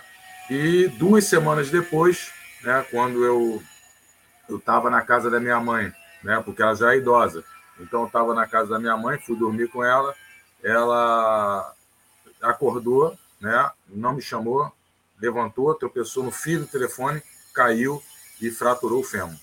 E aí eu joguei todo, toda, todo, todo o projeto, eu joguei. Falei, bom, não tem como fazer e tudo. Minha mãe quebrou a perna, meu pai acabou morrer duas semanas. E aí ficou aquela, aquele, aquele né, imagina uma senhora de 86 anos para fazer uma cirurgia, tudo muito complicado. E aí, logicamente, que a gente perdeu o foco da vida, né? E graças a Deus deu tudo certo. Né? Minha mãe está aí, está quase fazendo, agora em 21, ela vai fazer aniversário, dia 21 de março, 87 anos. E graças a Deus é, tudo deu certo. E quando já tinha, já tinha desistido de fazer o, o, o campeonato, quando eu fui ver, poxa vida, perdi o campeonato. Ainda bem que a minha mãe está bem, vou ver quanto é que foi o primeiro jogo. O primeiro jogo que eu iria fazer é, que eu escolhia sempre um clube para fazer o, o, o, jogo, ia cobrir esse clube como mandante, o primeiro jogo não existiu por causa da WO. E aí o livro ele começa, eu tive, eu falei, bom, então dá para acompanhar o campeonato. Então, na uhum. verdade, uhum. o livro ele começa já retratando a bagunça que é o futebol das divisões inferiores porque o prime a primeira rodada do time que eu escolhi não, não teve, justamente porque não tinha jogador escrito, e o outro time ganhou por WO, o Barra Mansa ganhou por WO, né? E não ocorreu aquele jogo. Então, essas coisas elas são muito comuns nesses campeonatos né, é, é de inferiores, né, de divisões inferiores.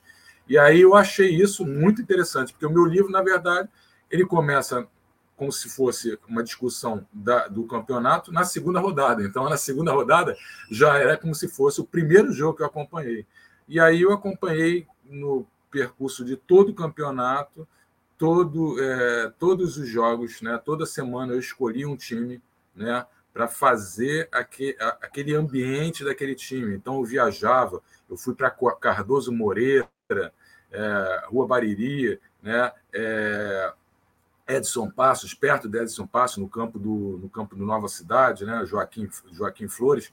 Então, Araruama. Então, eu fiz esse, esse livro justamente no peito e na garra. E ficou um livraço, porque ele retrata justamente o que, que é, é, não somente o, o futebol da terceira divisão, mas principalmente a nossa sociedade, porque o futebol ele, o futebol ele retrata muito bem o que é uma sociedade. E aí fazendo o livro você percebe que tem um contexto social, né, muito grande no livro, né, que sempre escapa para o futebol, mas está sempre escorado na dificuldade que os brasileiros, né, dia a dia, eles passam para sobreviver.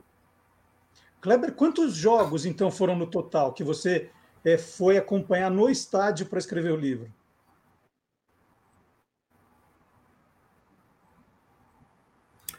A de cabeça aqui eu não sei, mas com certeza é, uns 17 jogos.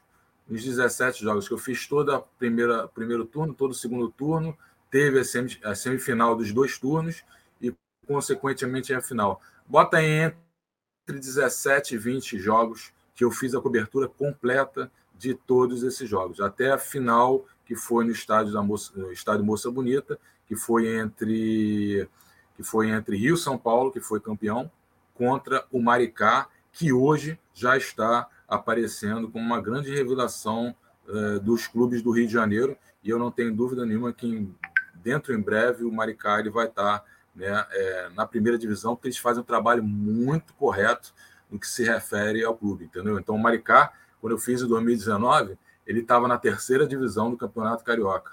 E agora, semana retrasada, ele disputou né, e perdeu do, do, do Guarani por um erro né, do zagueiro, que isso acontece, logicamente, mas foi um jogo duro, onde o Maricá teve chance de ganhar do Guarani. Eu acompanhei, eu virei torcedor apaixonado de todos esses clubes, né, do Maricá, do Queimados, de todos esses clubes eu tomei um carinho muito grande. Kleber, você mostrou agora há pouco a capa do livro, dá para ver que você está numa arquibancada aparentemente vazia com um cachorro do seu lado. Que jogo foi esse? É, é algum jogo desses 20 que você viu? Então, esse jogo aqui, né, que está retratado no, no, na capa do livro, né, que é justamente o, o, a capa do livro, esse, esse jogo ele foi literalmente jogado né, no final da no, no dia do na, na, final da Copa América entre Brasil e Peru, tá? Em, em, em, 2019. Então, literalmente, eu quase perdi esse jogo, né?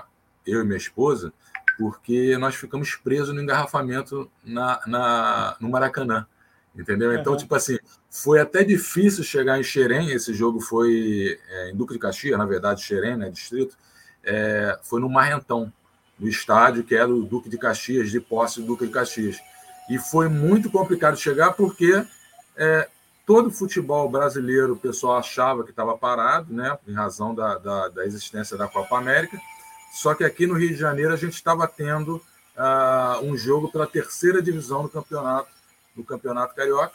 E esse jogo foi justamente um jogo é, que me chamou muita atenção e que ele tem até um cunho engraçado, né? Se a gente levar em comparação, mas foi um jogo que me despertou para estar escrevendo um livro sobre a terceira divisão, porque esse jogo foi justamente o jogo entre dois campeões, o Barcelona de Curic... o Barcelona de, de, de Barcelona de Curicica e o Juventus de Campo Grande. Olha então, só, Barcelona e Juventus. É, isso, então a gente tem, né? Inclusive o Thiago Silva, ele começou no Barcelona. Né? Ele começou a jogar bola pelo Barcelona de Curicica. E aí o que acontece? Eu achei esse jogo espetacular, tanto que todo jogo eu coloco um título, e no título desse jogo é, é Barcelona e Juventus, Barcelona e Juventus, os verdadeiros campeões. Porque a, aquela rapaziada que estava ali, eles estavam literalmente é, lutando, né? É, para chegar a algum lugar no mundo do futebol. Então, nesse jogo, é, eu vi um, eu, a gente viu um, eu vi um jogador do, do Barcelona é, saindo de substituição e ele pegou ele pegou água para beber e o cara que ofereceu água para ele falou pega pega leve porque não tem água para o time todo não. Entendeu? Então repositor energético dessa galera é repositor energético dessa galera é um pão, é um pão com uma, uma, folha de mussarela e um, e um guaraná que não tem nome, né? Aqueles guaranás uhum. que são vendidos que não tem nome, literalmente. É esse que é o repositor energético. Então, imagina um cara correr três horas da tarde num sol tremendo, porque não tem jogo à noite, né? Então é, é absurdo assim o calor, né? E depois ele sair do jogo e como repositor energético, não sei, não tem o que tem o jogador do Fluminense, jogador do Flamengo, Gatorade, não tem nada disso. É um pão com uma banana e um guaraná. Então, é, se a gente levar isso para a discussão do campo social, né, retrata muito bem o que é o Brasil hoje, porque tem gente que literalmente está dando a vida por esse lanche, entendeu? Então, uhum. esse esse jogo que foi da capa, né, e eu sou apaixonado por bicho, e aí esse cachorro estava lá, eu parei do lado dele, comecei a fazer carinho, e aí eu, eu botei né, essa, essa foto como capa, o meu editor, ele adorou, essa foto, ficou muito legal, porque ali retrata que não tinha ninguém, quase ninguém assistindo aquele jogo, aquele jogo. somente os familiares, né, e um ou dois torcedores do Barcelona somente, e muito familiar assistindo o jogo. Então, é, esse jogo foi, foi muito legal, porque ele marcou, né, justamente deu nome ao, ao livro, né, deu um foco muito importante ao livro, e teve essa imagem, que é uma, é imagem que retrata muito bem o que, que é o campeonato da, da terceira divisão. O Kleber, você ia a esses jogos? Inclusive, eu vou te dizer que eu. Oi, pode falar. É, então, inclusive, é, em razão, já adiantando né, para o final do livro, mas depois você pode voltar e perguntar o que você quiser do livro, é, em razão do sucesso desse livro que teve, graças a Deus, eu ainda tenho 60 livros para vender, né, mas para quem escreve um livro é, fora do mundo dos clubes grandes, né, que não tem que tem um público cativo, eu é, e tanto eu como meu editor a gente ficou muito contente com o sucesso desse livro e aí abriu porta para escrever o livro do Andaraí, tá? Então, uhum. é, graças a Deus esse livro ele foi um, um sucesso absoluto porque ele trata de um assunto que não, que não é o foco do futebol, né? O foco do futebol em literatura é você escrever sobre os, os times grandes, né? Os times conhecidos né? E essa é, retratação desse, desse campeonato ela foi espetacular, porque é, não é somente o futebol que está retratado ali. Então, eu conto todo todo meu dia, como é que eu acordei, como é que estava o dia, porque eu odeio calor, então eu reclamava de calor se estivesse no jogo, né? É, como é que eu cheguei até o estádio, né? É, tem caso de violência que, eu, que a gente viu um, um, uma pessoa morta voltando por causa do, é, do jogo Itaboraí. Então, retrata no, no, to, no tocante à, à, sociedade, você tem tudo sendo muito bem retratado ali. E aí, com esse livro, eu criei um grupo de, de amigos, né? e é muito barato, é mó barato isso, porque o livro ele agrega. Né? Então, eu formei um grupo de amigos, de pessoas que compraram o livro, adoraram e viraram parceiros para fazer o livro do Andaraí, e agora a gente está com outro projeto que a gente vai começar em maio, né? se Deus quiser, que a gente vai começar em maio, que é justamente é, estar fazendo saídas, né? É, vamos fretar, a gente vai ver como é que a gente vai fazer, se vai ser vão, se vai ser ônibus, se isso vai dar certo, mas a gente está é, fazer acompanhar esses clubes. Então, por, por exemplo, a quinta divisão ela começa já em maio. E na quinta divisão a gente vai ter o jogo inaugural que é Brescia e Juventus. Juventus está na terceira divisão, agora foi para a quinta. Então é. a gente está planejando, a gente ir até Araruama para acompanhar esses jogos, porque eu entendo que o futebol raiz, né, o futebol desses clubes pequenos, é, é a alma do futebol brasileiro e a gente não pode perder isso. Mas eu vejo todo mundo falando, todo mundo falando, e efetivamente ninguém fazendo nada para valorizar esses clubes. Então, a partir do momento que eu criei um grupo, um grupo de pessoas vamos dizer assim, loucas que nem eu, que querem ver esses jogos, esses locais é, é, loucos, a gente vai fazer esse resgate e a gente é, pretende né, justamente dar uma mexida na sociedade brasileira, justamente para mostrar que o nosso futebol está deixando de ser o futebol é, é, pioneiro do mundo, justamente porque a gente está se desgarrando desses clubes né, de menor expressão que são absurdamente importantes e não podem morrer de forma alguma. O Kleber, a gente vai entrar agora nos clubes extintos, né? Vamos até acelerar para a gente conseguir falar disso também. Mas antes, só, só para entender, que eu estava te dizendo que eu até entendo que você se interesse pelo futebol raiz, que você vá aos jogos da terceira, quarta, quinta divisões. Agora, você, você vai com a sua mulher junto, o que ela te fez, Kleber? O que, que ela aprontou para você fazer isso com ela? Então, quem me conhece, né? Quem me conhece é, sabe que eu sou um cara. Eu sempre fui muito alegre, graças a Deus, né? Minha vida sempre foi muito boa, então eu sempre fui muito alto astral. Eu sou muito crítico, tá? Eu sou muito crítico em relação a, a várias situações da, da sociedade, né? É, eu, eu, sou muito anárquico, tá? Eu, eu gosto muito de, de provocar tudo e todos, né? E, logicamente, que eu já, já esperava né, que, eu, que eu ia terminar sozinho na minha vida, mas aí, dentro da faculdade de biologia, eu encontrei uma louca, né, é, que é a minha esposa, e, e, ela, e ela começou a, a conhecer meus amigos, conhecer é, os shows de rock que eu ia, né, de punk rock, e aí ela também, de uma certa forma, ela começou a gostar dessas coisas, nunca é forçado, porque é, é, eu não sou machista de forma alguma, eu tenho aversão ao machismo, né? Eu defendo que a sociedade tinha que ser matriarcal ao invés de patriarcal. Talvez a gente não estivesse passando por guerra no mundo se as nações fossem dirigidas pelas mulheres. Tá? Então, o que acontece? É, ela sempre gosta também dessas aventuras. Então, ela ela ia, se divertia. Tanto que no livro está tá relatado né, várias partes, onde ela é parte também integrante. Né? É, teve é, um jogo que a gente foi ver em Casemiro de Abreu, que não tinha nada para a gente comer, então comi dois choquitos antes de sair de casa, e três horas da tarde a gente começou a sentir uma fome e a gente foi comer um risoles, uma coxinha de galinha que estava dentro de um de, um, de alguma coisa que era movida à luz solar, porque só tinha um sol batendo ali, né? E aí a gente comeu aquilo, depois eu comecei a sentir dor de cabeça, eu falei, será que eu estou envenenado e tudo? Ela falou, não, não estou sentindo nada. Eu falei, então é frescura da minha fotofobia. Mas ela curtiu, ela também foi muito, né? Ela ela está no livro também, é uma pessoa espetacular, né? E é engraçada pra caramba também, curte tudo que eu faço e curtiu o livro na boa, não foi nada forçado, entendeu? Porque eu odeio dirigir. Então, às vezes, eu falei, Chu, vai ter jogo hoje lá em não sei aonde. Ah, lá em Barra Mansa. Tá, tá bom. Então você vai dirigindo e eu e, e ela voltava à noite, né? Porque eu odeio dirigir à noite. Só que dirigir comigo é complicado, né? Porque eu não passo de 80. Então é 80 quilômetros até Barra Mansa e virou quase São Paulo, cinco horas de viagem. Né?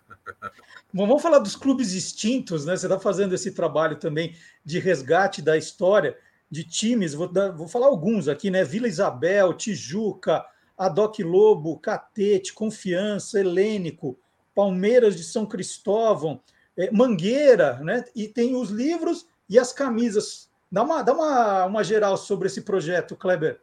Então, o projeto ele começou porque, como eu, disse, eu sou professor. Então, professor não tem recurso para nada.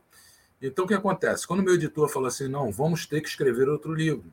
E pela proximidade, né, eu moro na Tijuca, pela proximidade eu escolhi estar tá pesquisando sobre alguma coisa sobre o Andaraí, porque tem o, o samba do Ney Lopes, que é muito conhecido. E aí, o que, que acontece? Eu comecei junto com esse pessoal do Lama Grama, que eu fiz os amigos né, do Lama Grama, eu comecei a falar, galera, olha só, é, aumentou tudo, a nossa economia está dolarizada, né? Está é, é tá muito complicado escrever a quantidade de livros que eu quero escrever, tá? Eu sei que esse livro vai ser um sucesso com certeza, tá? Então vamos fazer um trabalho de ajuda, tá? O que que acontece? É, vamos escolher a camisa do Andaraí com escudo, porque tem quatro escudos na história, né?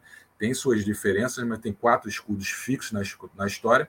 Eu fiz uma votação entre os amigos e nós escolhemos né, o escudo que foi feito nessa camisa listrada verde e branca que você tem aí, que eu te mandei a foto. E aí o que, que acontece? É, essa camisa ela foi feita justamente para gerar recurso para estar tá escrevendo o livro.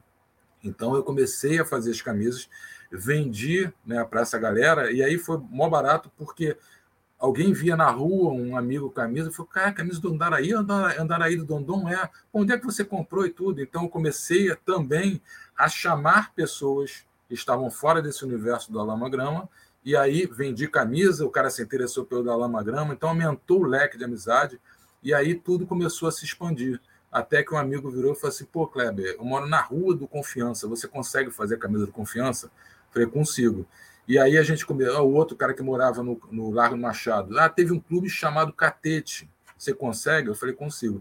E aí eu consegui, comecei a fazer essas camisas, só que, é, como eu sou professor, eu gosto muito de informação, vender a camisa por vender, sem o cara saber o que, que foi o clube, porque a maioria não sabe, eu resolvi fazer os livretos. Então, eu fiz livreto dos clubes que têm uma história mais reduzida. Por exemplo, o Vila Isabel, é, a história é muito longa. Então, o Vila Isabel ele vai entrar no terceiro, no, no, meu terceiro livro, que é sobre o livro dos clubes extintos. Mas, por exemplo, o Catete. O Catete eu fiz o livreto do campeonato da segunda divisão de 1917, onde eles foram campeões. Então, é, a pessoa compra o compra a camisa e ganha o livreto da Doc Lobo, o livreto do Tijuca, entendeu? O livreto do, do, do Catete. É, para quê? Para ter informação do que, que foi aquele clube, onde é que ele era, se teve algum jogador importante. E aí eu resenho, eu busco todos os jogos né, daquele clube e faço a resenha de todos os jogos daquele clube. Então fica muito agradável de ler, porque é um informativo que traz todas as características da época. Efectuou-se com dois Fs, entendeu? Uhum. É, ontem com H. Então eu boto essas coisas justamente para a gente também ver como é que a nossa língua, no, no, no, em 100 anos, ela mudou né, absurdamente. E aí se, se retrata o gol, eu falo como é que foi o gol e tudo. E aí, graças a Deus, é, essas camisas me deram condição para quê? Para eu orçar o meu livro em 500 edições. Então, o livro do Andaraí, que eu faria umas 150 edições e tudo, ele está vindo, graças a Deus, com 500 edições. E o livro do Andaraí, só de parte escrita, tá? só de parte de jogos do Andaraí, desde 1910 até 1938, todos os jogos do Andaraí, mas todos os jogos não é um livro de resultado, é Andaraí e Fluminense, 3 a 0 Fluminense, não. Eu conto o que, que aconteceu naquele jogo, aonde que foi aquele jogo, como é que estava o tempo, tudo que aparece em todos os periódicos sobre aquele jogo, eu faço a síntese e coloquei no livro. Então, o livro, só na parte escrita, ele tem quase 300 páginas, fora as uhum. fotos que vão entrar. A gente está tendo um pouco de dificuldade né, para os direitos autorais das fotos, a gente está tendo um pouquinho de dificuldade, porque quem detém, que é um grupo de jornalistas, é, não está entrando em contato com a gente. Então, a gente está um pouco é, preocupado com isso, mas a gente está segurando porque essas fotos têm que entrar. E aí, o livro do Andaraí, todo mundo conhece só o Dondon, mas o, o, você, ao ter o livro do Andaraí, você vai saber quem foi Hermógenes, que ele jogou a Copa de 1930 pelo Brasil e ele começou no Andaraí. Russinho, para quem é vascaíno, tem o Russinho como um ídolo. O Russinho começou no Andaraí. Tele, o tijoleiro, foi, foi artilheiro do Campeonato Carioca duas vezes. Tinha um chute potente para caramba, entendeu? Otto. Então, uma Betuel, que era, era, um, era um negro que era completamente destemperado, né? E aí é mó barato isso, a história do Betuel, por quê? Porque a primeira vez que ele aparece no, no clube do Andaraí, no time do Andaraí, ele briga com o cara do Vila Isabel e ele é suspenso da, é, pela liga, ele é suspenso durante dois anos. E aí, depois de dois anos, o Betuel volta a aparecer no time do Andaraí e você vê que a conduta dele foi absurdamente diferente do que ele era, uma pessoa violenta. Então você vê que ele foi um ídolo do Andaraí e que aquele tempo de dois, dois anos que ele ficou suspenso foi importante demais para ele fazer um trabalho na cabeça dele e ele ver o que era o futebol e aí ele se exime completamente de todos os aspectos violentos. Né? Mas o livro está espetacular, esse livro do Andaraí, não tenho dúvida nenhuma que vai ser um sucesso absoluto. Né? E é isso. Kleber, e uma das suas descobertas, né? Você fez várias descobertas nesse, nesse trabalho aí de apuração dos clubes extintos, é que todo mundo fala do, dos 10 gols do Dario num jogo pelo Campeonato Pernambucano, né? O esporte ganha de 14 a 0 do Santo Amaro e o Dario fez 10 gols. Então, ah, é o, o maior artilheiro numa, numa única partida do futebol brasileiro. E aí você descobriu uma, um jogo de 1912, né, que teve um jogador que fez 11 gols. Qual que é essa história? Então, é, por exemplo, o esse aqui é o livreto do esse aqui, por exemplo, é o livreto do, do Palmeiras, tá? Então Palmeiras eu estou fazendo algumas correções. Né? É, estou fazendo algumas correções. Esse é o livreto do, do tá, as anotações aqui que eu tenho que passar depois. Então, eu estou fazendo a, a, correção de alguma coisa no livreto do Palmeiras. Porque sempre a gente encontra alguma coisa. E aí o que acontece? Escrevendo sobre o Palmeiras, né, é, eu percebi uma, uma coisa que praticamente ninguém que é aficionado pelo futebol, ninguém sabia, que o João Cantuária, ou seja, o célebre jogador do, do São Cristóvão, né, que, na minha opinião, é, o estádio do São Cristóvão deveria ser chamado Estádio João Cantuária, eu quero fazer um trabalho para tirar o, o, Ronaldo Nazário de lá, entendeu? Porque o João Cantuária ele é um ícone né, do São Cristóvão. E, e, e, escrevendo sobre todos esses clubes, né, principalmente sobre o Andaraí, eu percebi quem foi o, Jean, o, Jean, o João Cantuária. Né? Tinha o Carlos Cantuária também, que era irmão dele. E esse cara, é tipo assim, ele morreu num, num só contando um pouco a história dele, depois eu volto a falar do recorde dele. O João Cantuária, ele teve um ato de irresponsabilidade, né, em 1917, é, não sei se foi em 1917, acho que sim, é, ele, no auge da gripe espanhola, ele se sentiu muito mal do primeiro para o segundo tempo, né, de um jogo contra o Fluminense, né, e ele ali já estava é, com gripe espanhola. E aí dali ele saiu, né, e literalmente morreu poucos dias depois, né, e na, na cama, né, é, às vésperas da morte dele, ele falou para os companheiros dele de São Cristóvão: vençam o Botafogo. E aí o São Cristóvão foi lá e venceu o Botafogo. Então o que acontece? É, lógico, é, um ato irresponsável, hoje em dia a gente sabe que é um ato irresponsável, mas naquela época, né, imagina, se hoje a gente tem várias pessoas que não acreditam na doença, né, imagina naquela época onde você literalmente tinha cobertura jornalística, mas só servia para quem era letrado, né? só sabia para quem sabia ler, ou seja, uma ínfima população brasileira que tinha acesso à leitura. A grande parte era analfabeta, então né, não adianta você botar uma informação no jornal que o cara não ia conseguir ler e absorver.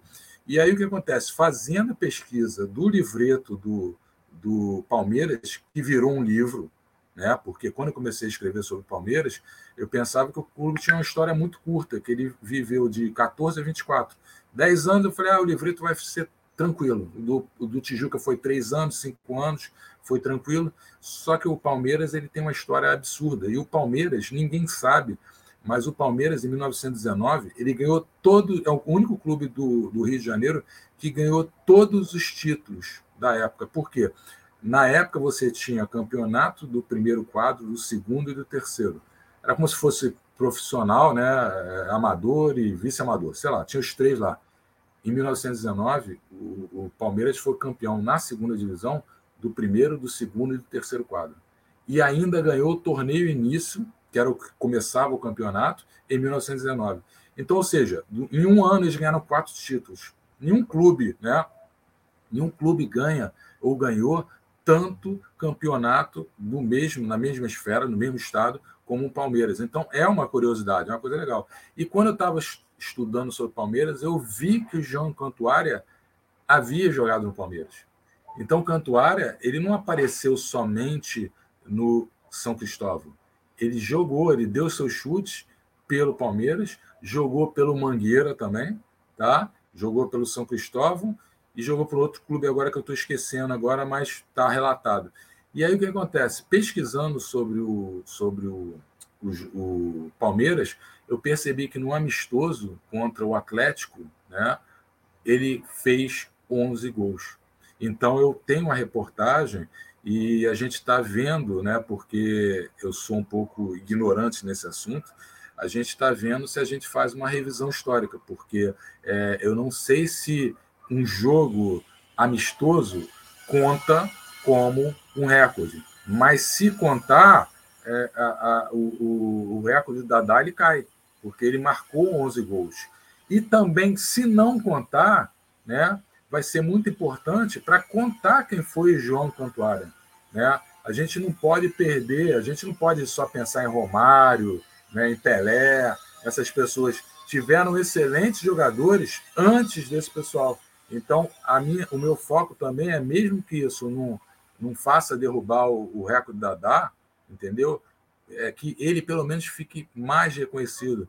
Pô, não, Dadá fez 10 gols, mas João Cantuária fez 11 no amistoso é, uhum. é, é, na Quinta da Boa Vista. Então, acho que, acho que isso eu estou com um grupo de pessoas que são é, que a gente está junto né, que veio lá de, do, do, da Lama Grama, eu fiz um grupo de zap, a gente tem 78 fanáticos né, por futebol, se eu pegar o zap aqui, eles estão discutindo alguma coisa, né, que esse pessoal está comigo, falando, não, Kleber, então vamos ver, vamos ver, tem pessoas ali que são é, Alexandre Mesquita do Vasco, que é pesquisador do Vasco, o Pedro Varanda, né, que é um, é um ícone no que se, se, se refere à pesquisa sobre futebol.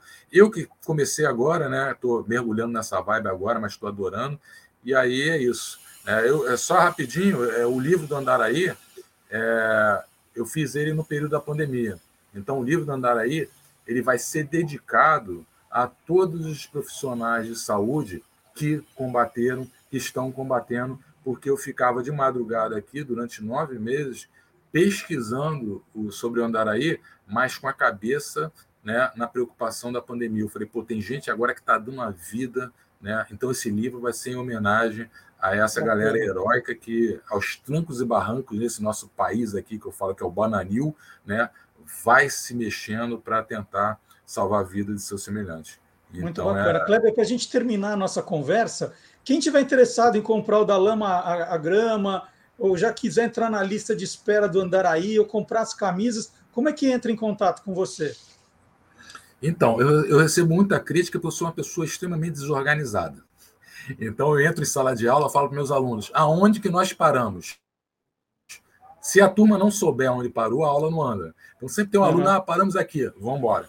Então, eu sou uma pessoa muito desorganizada. Então, o que acontece? O pessoal já falou, faz um, um um site, faz o negócio, só que eu não tenho interesse, não tenho o mínimo, o mínimo interesse, o mínimo apego por essa parte de informática. Então, o que acontece? Quem quiser é, entrar em contato comigo, né, é, pode, pode entrar em contato pelo meu, pelo meu, meu, pelo meu zap mesmo, né, é 99791 5589, 99791 5589 é, pelo Facebook. Com, né, com o 21 Monteiro, na frente, viu, gente? Com o 21 na é, frente 21 pelo na frente. É, isso. É, pode também é, pelo Facebook, né? É, me seguir lá no Facebook, é Kleber Monteiro, com K e sem acento. A foto não é minha foto, porque eu sou feio, um cachorro na foto, tá? É. Ou então pelo Instagram, Andaraí, mas o, o Andaraí, o HY, HY no final, tá? Andaraí é underline eterno, que é justamente ele concentra todas as informações das camisas, do livro. Aí pode também pelo Instagram é, me buscar lá, Andaraí, né, com final é, HY, né, under, é, underline eterno. Bom, e para terminar, então, Kleber, a única coisa que você não contou é o nome da sua mulher. Você falou, falou que ela dirige, que ela vai, qual que é o nome dela? O nome dela é Katiusha. É, Cata, Catarininha, é, Catarininha russa, porque o avô dela era comunista, né? É, então foi do Partido Comunista, foi do, do, PCB, foi inclusive deputado, né? Acho que em Sergipe, Alagoas, em Alagoas, foi deputado. E é a pessoa que é, eu, ela contando a história do avô, hoje em dia eu, eu lamento não tê-lo conhecido, né? Mas ele colocou escolha lá para o nome dela, Catiuxa, que significa Catarininha. É Catarininha, né? Catarina é catar, diminutivo de Catarina em russo. E aí a Catiuxa é uma figuraça também, tá? Nessa empreitada. É companheira para tudo, para tudo. Maravilha. Queria muito agradecer professor Kleber Monteiro, pesquisador de futebol, aí fazendo um trabalho super legal do, dos clubes né, menores do Rio de Janeiro, como ele falou, das divisões é, do início ali, né? Quinta, quarta, terceira e também dos clubes extintos do Rio de Janeiro. Kleber, muito obrigado pela entrevista. É, agradeço demais. Quando tiver novidade, agora a gente está em contato, você nos avisa. Tá bom? E agora tá bom, nós tá vamos. Tá bom, muito obrigado. E agora aqui no nosso programa. Muito obrigado, Marcelo. Muito obrigado pela oportunidade.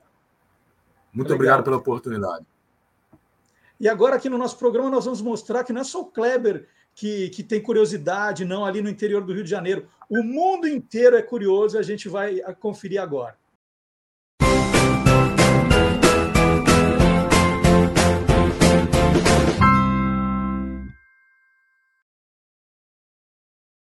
Em 2018, Marshall Mayer e um grupo de amigos criaram uma vaquinha virtual para comprar uma ilha. A ideia era criar o próprio país. Uma micronação, né? na verdade, melhor que falar um país, mas uma micronação como tantas outras espalhadas pelo mundo, né? mas é bom dizer que nenhuma delas reconhecida oficialmente.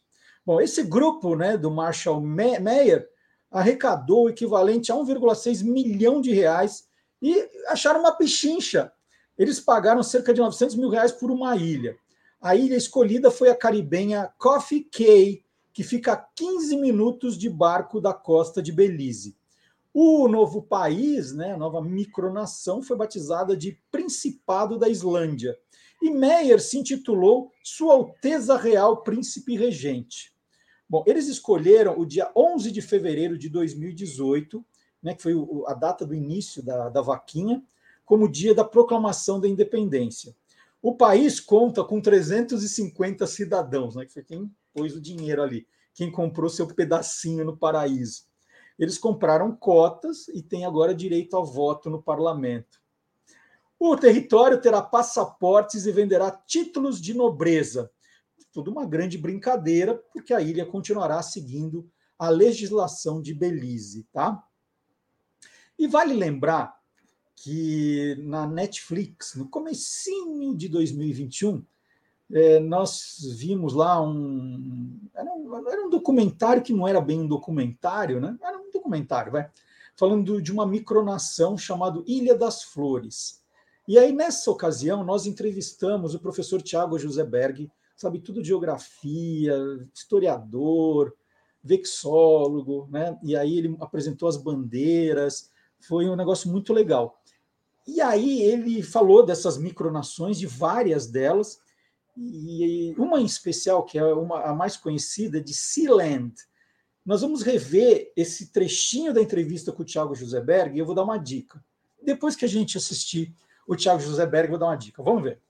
Eu lembro, nós já conversamos sobre essa micronação da Sealand. Conta um pouquinho de Sealand. Então, Sealand é um caso parecido, porém a, a plataforma já estava construída. Né? Sealand ela fica no Mar do Norte, na Inglaterra, em águas internacionais também. Era uma plataforma de apoio naval criada pelos britânicos durante a Segunda Guerra Mundial para defesa contra os alemães. Porém, acabado a guerra, aquela linha de defesa não foi utilizada. Então, você tem uma estrutura ali com duas torres, mais uma plataforma de, de apoio ali para uh, helicópteros ou uh, também algumas estruturas de ferro que ficaram lá e teve uh, um, um, uma pessoa que, que navegava lá, que era o Roy Bates, que ele, percebendo que não tinha ninguém, ele a, acabou ocupando essa plataforma a partir de 1967, é, criando inclusive uma rádio pirata, e a partir daí ele começou a morar na plataforma.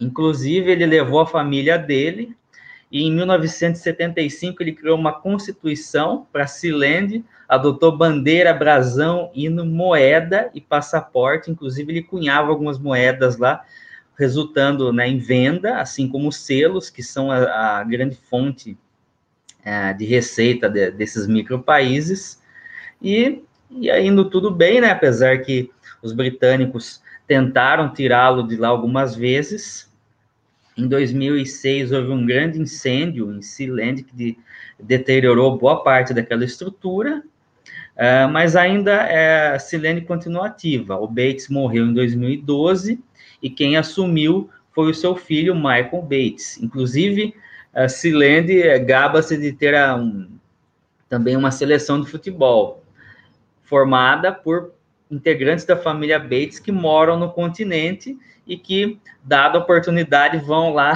na, na plataforma praticar futebol. Então, isso Mas é bem interessante. Se a bola cai na água, quem pega, né? Pois é, deve ter alguma estrutura ali que, que cuide disso. Embora muito das, muitas das atividades da família Bates se encontram, inclusive, no continente. Mas ele, mas, mas ele continua ativo ainda com a cunhagem de, de, de moedas, selos, é, passaportes. Né? Então, uh, se você não quer construir uma plataforma, ocupe uma, né? É a forma mais fácil de declarar de declarar-se um país em água, águas internacionais. Bom, então tá aí. Isso é uma das curiosidades contadas pelo Tiago Joseberg. E a entrevista, você pode, olha, olha como é legal guardar os programas aqui no YouTube. Você pode, um ano, mais de um ano depois, ouvir essa entrevista na íntegra. Como você faz? Você vai aqui, né? Se você não estiver no YouTube, você vai até o YouTube, entra na página do Guia dos Curiosos, né? No canal Guia dos Curiosos, e vai aqui em cima você vai ver playlists. Aí você clica em playlists e procura a parte de entrevistas. O Thiago Joseberg participou do programa 23, né? Todos os programas estão numerados também.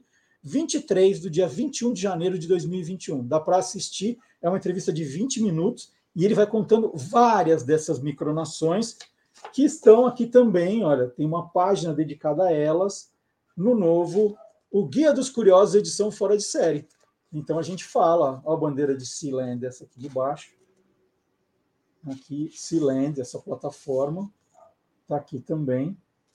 Então, ó, tem o QR Code para quem quiser acompanhar mais. E para quem quiser saber mais também, no site do Guia dos Curiosos nós publicamos uma reportagem, que é essa aqui: Histórias de micronações que se declararam independentes. Então, olha quantas possibilidades. Você pode acompanhar a entrevista do Tiago Joseberg, entrar no site do Guia dos Curiosos, logo, logo com um novo visual que a gente está preparando para vocês no livro Guia dos Curiosos, edição fora de série, como encontrar o livro? Tem o link aqui na descrição do nosso programa, link que te manda direto para o site da editora Panda Books. Olha só, quanta coisa, hein? Bom, eu sempre digo aqui né, que os nossos colaboradores, os nossos entrevistados, eles obviamente vão respondendo as nossas perguntas, mas vão deixando outros caminhos para a gente pesquisar, para a gente querer saber mais, para é um vídeo que a gente pode gravar, uma página nova no site. Então é isso, né? Essa, essa vontade de aprender, né? de ter conhecimento, eu acho que é a mola propulsora do programa. A gente não vai responder tudo, né? mas a gente vai te provocar o tempo todo. E, e eu vou dar um exemplo que isso funciona comigo também. Né? É um efeito assim. Falo, Nossa, termina o programa e eu quero mais. E, e aí eu, eu, vou lembrar que no programa da semana passada, que você pode assistir a hora que quiser, porque está no nosso canal do YouTube também, eu entrevistei uma especialista em chás, a Carla Saueresig. O nome é difícil, mas é, ela é especialista. Saueresig, que deu um show aqui de conhecimento sobre chá. E, e aí, depois do programa, a gente conversou e eu comentei com ela que eu tinha muita vontade de já produzir um vídeo para o canal do TikTok e do Instagram com a história do Mate Leão, né? que é uma história fabulosa. E aí a Carla falou para mim: Ah, tu sabes que a, a, a Matileão publicou um livro quando eles fizeram 100 anos e eu não sabia. Falei, Carla, me manda o nome do livro, eu vou atrás, vou procurar no sebo virtual. Ela mandou, e aí eu imediatamente entrei num sebo virtual e achei o livro, que é esse aqui, do centenário da erva mate Leão Júnior, foi assim que nasceu. O Mate Leão, em Curitiba, no Paraná. Leão Júnior SA. Hoje pertence à Coca-Cola, né? E esse aqui, vou mostrar, é o fundador da Mate Leão. Vou até ler o nome dele aqui, que eu não decorei ainda. Agostinho Hermelino de Leão Júnior. Ele é o fundador e tem a história aqui do, do Mate Leão, que eu, eu, esse livro chegou ontem. Tem, tem um monte de coisa aqui. Esses livros grandes, né? terríveis de mostrar. eu me embanando todo. Mas vou fazer um vídeo bem bacana com a história do Mate Leão. Eu, eu não estava preparado para. Aqui, ó. Umas publicidades antigas também. Então eu achei. E quem gosta do tema, eu vou dar uma dica. Quando eu procurei na semana passada, duas sema é, semana passada esse livro para comprar, eu só achei dois, eu comprei um, então só tem um à venda ainda. Então tá aqui a dica, ó. E breve eu vou fazer o, o vídeo também, a história do Mate Leão. Porque Mate Leão, você já sabe que a família é a família Leão, então já metade da curiosidade está tá aí resolvida. É, bom, já mostrei o Guia dos Curiosos, então edição fora de série. Se tem alguém para presentear, olha só. Guia dos Curiosos, edição fora de série. O primeiro totalmente colorido. Tá lindo, lindo, lindo.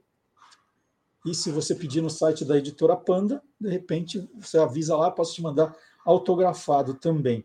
E se você é bastante curioso e quiser escrever para a gente, com alguma dúvida, né, alguma sugestão para um dos nossos, dos nossos colaboradores, o nosso e-mail é olacuriosos@guiadoscuriosos.com.br. olacuriosos@guiadoscuriosos.com.br. E se você é mais curioso ainda e não aguenta esperar né, sábado de manhã para saber quais os destaques do programa, então aí a minha dica é outra. Você pode colocar o seu e-mail no site do Guia dos Curiosos, ali onde está assim no nosso boletim. Só colocar o seu e-mail e você receberá toda sexta-feira às oito da noite a nossa newsletter, que é um resumo do que vai acontecer no programa, né, já com uh, os, os, destaques, as, tem uma entrevista principal, uma matéria principal, e de quebra também as novidades nas nossas redes sociais. Então, um novo vídeo, uma, um, a, minha participação em algum programa, alguma coisa assim, é, uma entrevista, tudo compartilhado ali para você. Cansou? É só se des, de, descadastrar, não tem problema nenhum, não tem burocracia zero. A gente não pede nenhuma, nenhum documento, nenhum número para você entrar e não pergunta por que você saiu. Saiu que sair, é, não tem problema nenhum. E agora eu vou chamar o Guilherme Domenichelli com uma daquelas curiosidades, olha, animal. Tá bom, no caso dele, toda ação, né? Vamos lá, Guilherme?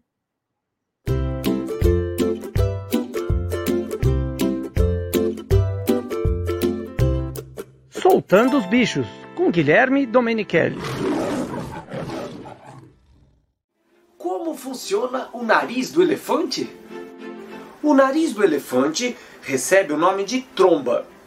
Além da função de um nariz comum, o elefante a usa como se fosse a mão.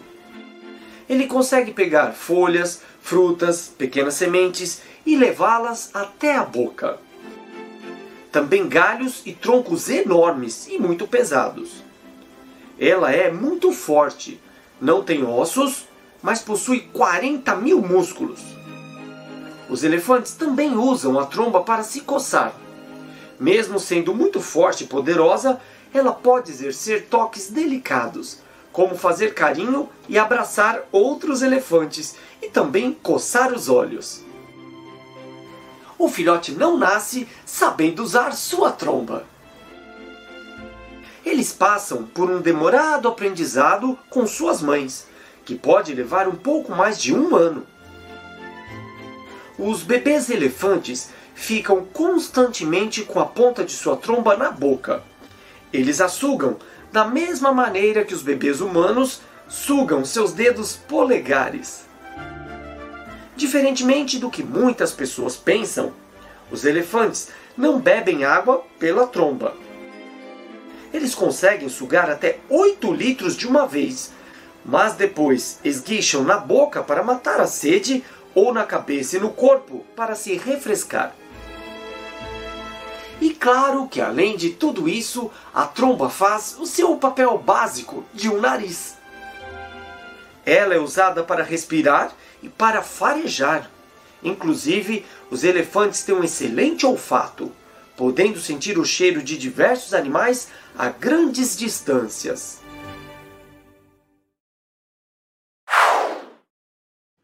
E olha, elefante é um tema que nós adoramos no site do Guia dos Curiosos.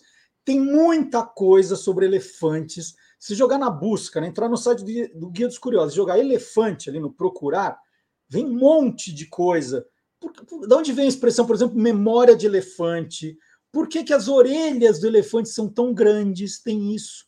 Né? E de onde vem a expressão elefante branco? Né? Quando tem alguma coisa que você não consegue se livrar, que é, é grande, está te atrapalhando ali né, alguns estádios da Copa de 2014, vocês vão lembrar, dos elefantes brancos. Então, tudo isso está no site do Guia dos Curiosos. Agora, eu queria chamar a atenção para uma reportagem que é espetacular. É a trágica história de Jumbo, o maior elefante do mundo. Essa história, gente, é emocionante. Mas emocionante mesmo. Eu, Eu recomendo a leitura. Então, se você tiver um tempinho terminando o programa, ou deixa em algum lugar marcado para você não esquecer, você entra no site do Guia dos Curiosos, é, você já vai ver a reportagem e você, por favor, leia. É muito, muito boa essa história do elefante jumbo. Né? E daí vem o nome do avião jumbo, né? porque era tão grande quanto o elefante. Vocês vão ver quanta curiosidade tem ali. Então, minha recomendação. E para quem gosta de histórias, né? Quem, quem, gosta de histórias como essa que eu falei do, do Jumbo, está chegando o professor Vard Marx, sempre também com uma curiosidade incrível. Vamos ver?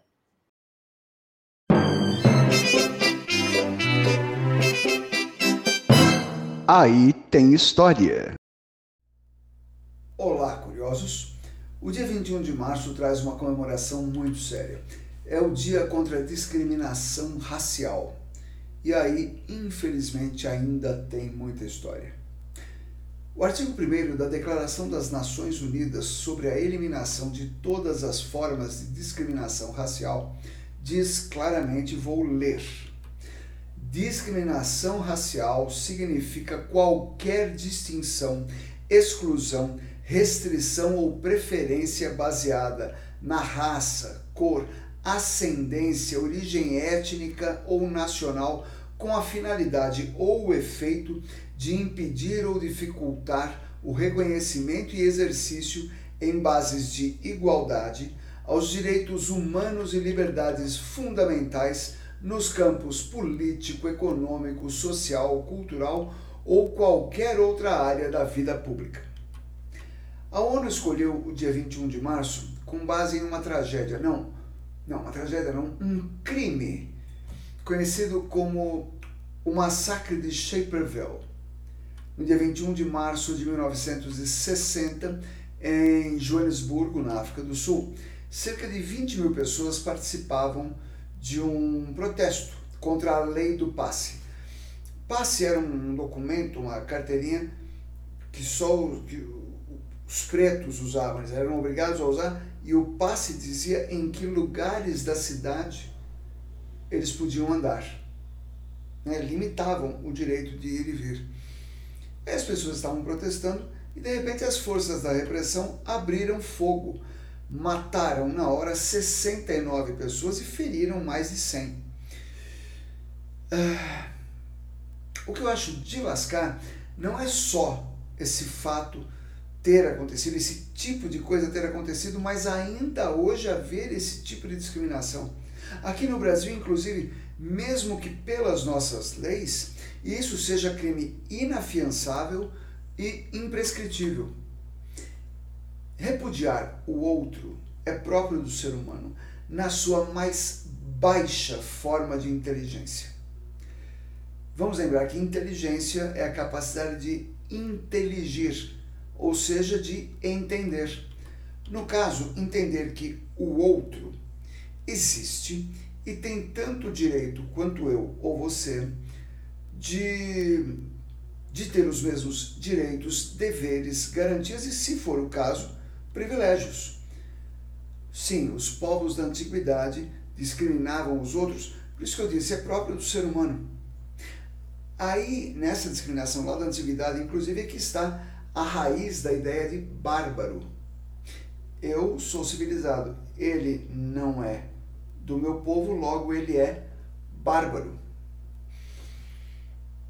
O fato de no Brasil nós termos vivido a escravidão, primeiro dos povos indígenas e depois dos povos africanos, é, gerou a discriminação em relação a esses povos que passaram pela escravização no Brasil. Mas o mesmo ocorreu, em maior ou menor grau, mas ocorreu discriminação racial, ocorreu com nordestinos aqui no Brasil mesmo. Judeus, japoneses, coreanos, árabes, italianos, ou seja, qualquer um que tenha vindo para cá, principalmente para os grandes centros, em situação desvantajosa. Daí todos terem em algum momento ser, eh, sido considerados inferiores, cidadãos de segunda classe. Quando alguém acha que o outro é natural, atenção para essa palavra, naturalmente ruim, preguiçoso, cruel, hum, criminoso, que tenha qualquer comportamento condenável pela nossa cultura, bem, quem pensa isso está discriminando uma pessoa ou grupo. E se esse achismo é baseado é, em imaginar que a natureza do outro o torna ruim de alguma forma, vamos lembrar que a espécie humana não tem raça. É uma coisa só. Então, quando o discriminador discrimina o outro pela sua natureza, ele está discriminando a mesma natureza que é a dele. É isso. Ah, e para quem gosta, eu falei aqui da, da história do Mate Leão, né, que vem aí, mas essa semana a gente contou uma história também maravilhosa, que fez muito sucesso. Só no TikTok foram mais de 65 mil visualizações. Né? Foi o vídeo mais visto essa semana. E tem outros lá também. Tem, por exemplo, a historinha do jingle do McDonald's, do tal do molho especial. Né? A história do molho especial é muito legal. É, tem mais, tem mais coisa. Eu não vou lembrar de tudo agora. Hum, então fica a recomendação para você entrar na página do Guia dos Curiosos no TikTok e esses vídeos também estão no nosso Instagram, certo? Então, vamos, eu vou, como eu faço sempre aqui, eu destaco um vídeo da semana e eu vou mostrar aqui as marcas Kitano e Yoki, né? As duas marcas são a mesma pessoa. A história da Kitano começa com a chegada do imigrante japonês Yoshizo Kitano a São Paulo em 1960. Ele abriu um armazém no bairro de Pinheiros que tinha um diferencial. Ele vendia grãos, cereais, farináceos já selecionados, porcionados e pré-embalados, numa época em que o normal era a venda a granel. Deu tão certo que o armazém virou uma empresa. Na década de 1980, Yoshizo Kitano vendeu o negócio para refinações de milho Brasil, da Maisena, hoje pertencente à Unilever. Só que em 1990, a família Kitano voltou aos negócios e fundou a Ioki. Ioki vem do nome de Yoshizo Kitano. Io, né, Yoshizo Ki Kitano. E recomprou a Kitano. Em 2012, o negócio foi novamente vendido, dessa vez para a multinacional americana General Mills, a quinta maior empresa de alimentos do mundo. E agora, reta final do programa, e a gente deixa né, a sobremesa para o final. Professor Dionísio da Silva, autor do livraço De Onde Vêm as Palavras. Que livro, gente, que livro. E, e eu não exagero, toda semana vou pegar algumas palavras ali para dar uma olhada. Estou né? fazendo um programa, falou, opa, deixa eu dar uma olhada do que ele está falando, os assuntos, correlatos. É um livro espetacular que eu já apresentei várias vezes aqui. Então, agora chegou a hora do professor Dionísio da Silva.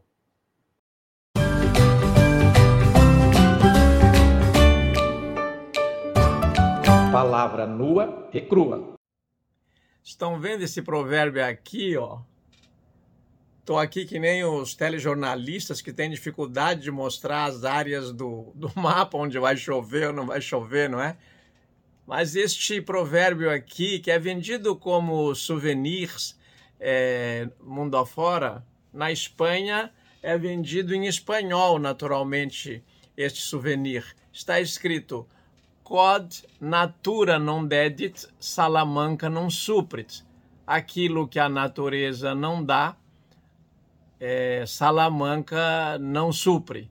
Na verdade, está numa variante aqui, neste especialmente. Em alguns está escrito quod natura non dedit, Salamanca non suprit. Aquilo que a natureza não deu, a Salamanca não supre mas em outros, como este aqui, eu vou fotografar e mandar para o Marcelo, é, ostenta outro tipo de, de verbo. Ele usa o verbo prestat, de prestare, em lugar de suprit, de suprire. Então fica quod salamanca, quod natura non dedit, salamanca non prestat. era um preconceito que havia contra os alunos, dizendo que eles eram burros. Este preconceito da burrice antecedeu em muito o preconceito racial. E não era burrice.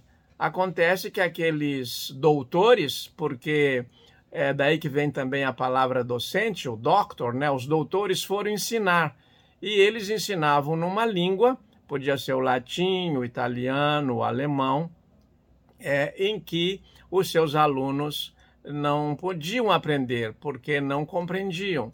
Só tinham então eram inteligentes aqueles que entendiam a língua em que era eh, ministrado o ensino. É um velho preconceito é, escolar que eu não vejo muito discutido pela pedagogia moderna. Achei que seria interessante uma palavrinha sobre este preconceito. Mas o provérbio não está aqui para acusar ninguém, mas para lembrar é, que já houve esta, esta atribuição equivocada, a meu ver, a quem não pode aprender. Eu, professor que sou, como tantos de nós, acho que todos podem aprender. Depende apenas do entendimento entre o professor e os alunos. E nós estamos chegando ao final do programa de hoje. A gente vai terminar com música, né? Obviamente. E que música? Que música? Novidade aí do, da banda Beck e os Tiozão. Tem a. Eu vou falar o que é e eu explico. A Kind of Magic foi lançada pela banda inglesa Queen em 17 de março de 1986. Música que está fazendo aniversário também. Ela foi escrita pelo baterista Roger Taylor para o filme Highlander e depois ganhou uma nova versão de Fred Mercury para o 12º álbum do grupo. Só na primeira semana, o álbum A Kind of Magic, né, que é o nome que também deram para o álbum, vendeu 100 mil cópias, só para ter dimensão da loucura que foi. E aí, a banda Beck e os Tiozão, eles colocaram na, nas redes sociais deles uma versão em português e a Kind of Magic mesmo.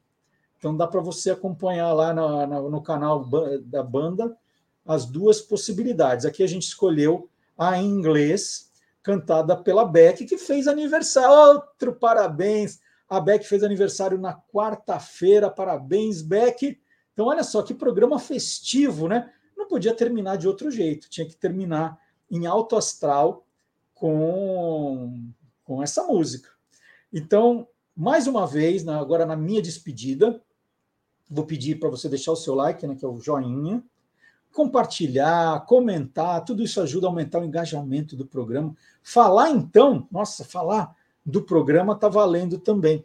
E compartilhar o programa, né? Muita gente está compartilhando os vídeos que eu faço aí durante a semana e aumentou, assim, gente, estratosfericamente a quantidade de gente que tem visto. Né? Gente que eu nunca vi na vida comentando, já fui parar na rua porque alguém reconheceu no vídeo no Instagram, veja que loucura. Então, o compartilhar também é bacana. Você que está no Facebook, principalmente, é muito fácil de compartilhar e nos ajuda muito. Então, terminando o programa de hoje, muito obrigado pela companhia de novo. Sábado que vem tem mais e agora a gente termina com a Kind of Magic. Tchau. Playback. It's a kind of magic. It's a kind of magic. It's a kind of magic. One dream, one soul, one prize, one goal, one golden glance of what should be. It's a kind of magic. One shaft shows the way.